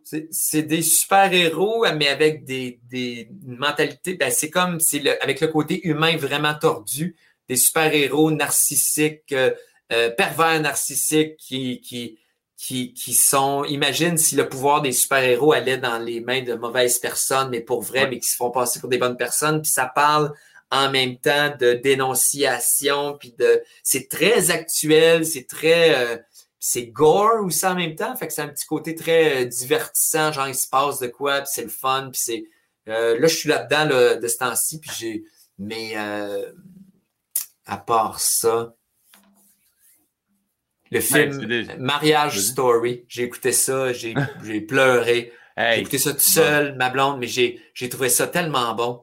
Mais encore là, hein, relation père-fils, là. Tu sais, le, le, gars avec son fils, puis là, il, comme, il est un peu mis à l'écart, mais tu sais, il y a plein de raisons pour ça. Puis, ah, mais moi, là, Mariage Story, j'ai trouvé ça extraordinaire. C'est du jeu d'acteur incroyable. Là. Ouais. ouais, avec, euh, j'oublie tout le temps son nom, mais elle, elle est magnifique. J'ai tout le temps Sharon Stone, mais c'est pas Sharon Stone. Comme je t'ai dit avec les noms, je suis pas bon. Je suis mauvais? Mais elle fait, elle fait, Black Widow dans les films de super-héros, tu sais. Ouais. Fait que, ouais. Maudit. Ben, je garde, ça me revient pas. Je... François, on est rendu à la dernière question. Qui, en fait, c'est mon dernier invité qui te pose une question. Oui. Qui est Ludovic Bourgeois, qui tenait à savoir François, suite au bye-bye, est-ce que c'est dans tes plans de faire plus de acting? Euh, oui. Ben, en fait, oui, oui. C'est une bonne question. Oui. Il y a une affaire que je peux pas dire. En fait, parce que j'écris beaucoup en ce moment, puis je me vois jouer des trucs, puis là, c'est c'est pas juste de la comédie pure, là, tu sais, il y a aussi des petits côtés dramatiques. Fait que j'ai euh, oui, ça m'intéresse vraiment. Euh, en fait, je vais être franc, moi, ça m'a. Euh, ça me. C'est une petite blessure qui est pas très grave, mais mais j'aurais aimé me faire offrir plus souvent. Tu sais, j'en ai parlé dans, à, l'animation du, du Gala Les Oliviers, là.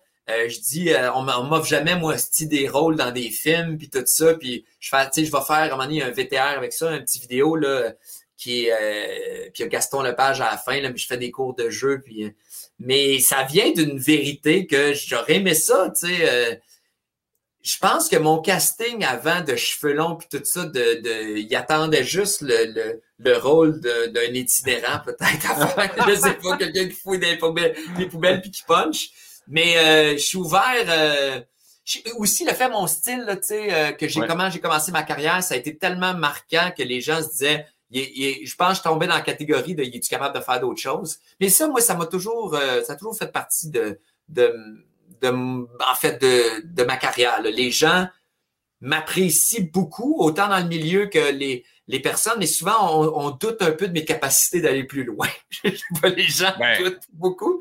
Mais avec le bye-bye, j'ai eu beaucoup de messages genre Wow, tu joues bien quand même. T'es, même si c'était pour un rôle secondaire ou quelque chose qui est pas dans. ça m'a fait du bien, je suis content. Fait que là, je veux développer un petit peu ce côté-là j'ai pas l'impression que c'est nécessairement ma plus grande force, mais ça m'intéresse vraiment beaucoup de, de, pousser plus loin dans ce côté-là. Mais je commence à réaliser que je veux jamais mettre le, la scène de côté. Puis éventuellement, il va falloir que je choisisse mes, mes projets autres. Tu sais, je pourrais pas en faire euh, nécessairement euh, tout le. Je sais que c'est prenant, là, tu sais, les comédiens, comédiennes travaillent à temps plein quand même là-dessus, là, souvent quand. Fait que. Mais tu sais, moi, je suis plus un gars de je sais pas si tu le sais, mais toi, euh, toi, t'es vraiment dans. Mais vu que tu, sors avec une comédienne, mais. Ouais. T'as as sûrement déjà été dans des soirées entourées de comédiens, comédiennes. Puis là, t'es le seul humoriste. Ça doit t'arriver souvent. Oui, bien souvent. Là, pas, là, je te dirais que la dernière année, moins. Mais Ouais, oui, oui, oui. Mais Ouais. comment tu te sens? Moi, j'ai déjà été, quand je suis entouré de comédiens, je fais tout le temps comme, ah, on dirait que ma place, c'est pas ici. Pas que je les apprécie pas, c'est juste dans, dans, le- dans le tempérament, dans, dans l'exébu, l'ex- euh, ils sont exébu, euh, exubérants, euh, exubérants. Exubérant. Pour ça, déjà, exubérant. ils rient de moi quand je suis avec eux autres, je suis pas capable de, de tu sais, je me trompe tout le Mais temps. c'est Je sûr, c'est sûr qu'il y a des moments un peu imposteurs où, tu sais, moi, je pense, là, Anneli, ça va faire cinq ans qu'on est ensemble. Les premières fois que je rencontrais des actrices, tu sais, c'est- on parle de, de justement il y a 4-5 ans, j'étais allé chez Louis-José, tu sais, qui sortait dans ce temps-là avec Magali Lépine. Je m'étais tellement raccroché à Louis-José en faisant Hey, si jamais j'ai de quoi de drôle à dire, je t'enligne ça à toi. Là. Tu sais, a- fait que oui, j'ai eu ça, mais après ça, je pense que tout le monde se sent imposteur dans le milieu de l'autre. là. Tu sais, Anneli, quand elle Mais a fait non, un gala c'est l'année c'est pas une passée. question de. Je sais qu'ils ont, ils ont du fun, mais c'est- tandis que quand j'étais avec une gang d'humoristes, ah, c'est que je me sens à ma place? Je suis tout le Ben temps ouais, comme Ah, mais je sais pas même la- les personnalités, même si c'est tout du monde un peu fucked up. Ce que je veux dire, c'est qu'il y a plus de dysfonctionnel, je pense, du côté de l'humour que du côté de. Tu sais, en fait, euh, je parle du côté des comédiens, comédiennes, tu regardez-moi, puis ça fait des. Tu sais, mais ça reste quand même moins des. Je pense que c'est pas nécessairement des gens qui étaient, euh, qui étaient très bizarres à l'adolescence. C'est pas juste ça, là, les, les humoristes, mais dans les humoristes, je sais pas, on dirait que je me sens, on dirait que je suis tout le temps comme j'ai pas besoin d'essayer d'être quelqu'un d'autre ou de, je peux être moi-même Ouais. ça fit. Tandis que je suis beige en crise à côté d'un comédien, tu sais. Parce que dans la Ah. vie, là, faut tout le temps, tu sais, les eux autres sont, ah, tu sais, je suis sorti dehors, faisait tellement beau, j'avais le goût de déchirer ma chemise. Je suis comme, voyons, si, euh, Le soleil. bon, mais, fait, fait qu'on sait que tu as envie de faire plus d'acting maintenant. Oui, mais je veux pas me tenir avec eux autres. C'est ça qui est. François, on termine avec toi qui dois poser une question à mon prochain invité qui sera Pierre Ivroy Desmarais. Euh... Ah, ben, euh, je me demande si avec le recul, il regrette euh, d'avoir envoyé Thomas Levac aller chercher son Olivier au dernier gala Les Oliviers. Hein? Parce que j'aimerais vraiment ça le savoir, parce que sur le coup, en fait, sur le coup, je dois dire, ça, pas que ça m'a fait chier, mais un peu, à cause que moi, j'étais en déplacement euh, pour m'en aller ailleurs, parce que tu sais, un gars-là, je vais dire telle affaire là, puis donné, OK, viens avec moi, puis là, moi, je suis en déplacement pendant qu'il se passe de quoi. Puis là, au moment où j'arrive à ma position avant de refaire une, ma- mon intervention après les remerciements, je comprends rien. Je vois tellement le vac qui est, qui est en avant. Je comprends fuck all ce qui se passe. Fait que je suis en train de demander qu'est-ce qui vient d'arriver. Parce que moi, il faut que je fasse un commentaire, là, tu sais. Ouais. S'il est arrivé de quoi de pas, de, pas de, bo- de ton, là, que, je sais moi, là, Pierre-Yves s'en allait sur scène, puis Thomas Levac, il fait une clé de bras, style, Ouais. il punch, puis il rentre, puis faut que je puisse en parler. Ouais. Puis là, tout le monde dit, ah non, on comprend pas trop ce qui s'est passé, puis ça va de l'air être bizarre, mais je pense qu'il voulait juste pas y aller, puis c'est comme si, on dirait que ça n'a pas été nécessairement ce qu'il voulait que, que Ouais. ça soit. Puis euh, j'y ai déjà pardonné, là, mais tu sais, me faire ça, si la première fois que j'anime. Prochaine fois qu'il anime un gars-là, lui, check bien ça, ce que je vais faire. J'ai assez hâte mais- d'entendre sa réponse. hey, Mais il François- méritait, il méritait son, son Ben oui. Olivier, euh, vraiment. euh, Ouais. lui et David Bocage, oui, exact. ouais, ouais, les deux, Hey. leur vidéo était tellement écœurant. Ouais. François, on a, on, a, on a fait le tour au complet. Je pensais jamais qu'on allait topper le deux heures ensemble. Je suis tellement Ah privilégié Mais- et heureux que tu aies accepté. Mais pour vrai, j'ai adoré ça. Euh, je Ah. j'avais pas, euh, savais pas trop à, à- à quoi. Ben, je savais un peu, j'avais vu des petites portions passer, des meilleurs moments puis tout ça. Mais j'ai adoré ça. Je trouve tes questions. euh, en fait, je me suis, euh, tu sais, on en fait beaucoup des entrevues puis tout ça. Puis il y a plein de nouvelles affaires. Je trouve que que, que j'ai j'ai trouvé ça. C'est c'est une des seules choses que je vais peut-être réécouter pour apprécier. hey François, je te dis merci. Je vais partir le jingle. Je te laisse quitter. Donc, euh, merci infiniment. Je te souhaite une bonne journée. Puis, euh, embrasse toute la famille. All right? Merci. Ciao! Bye!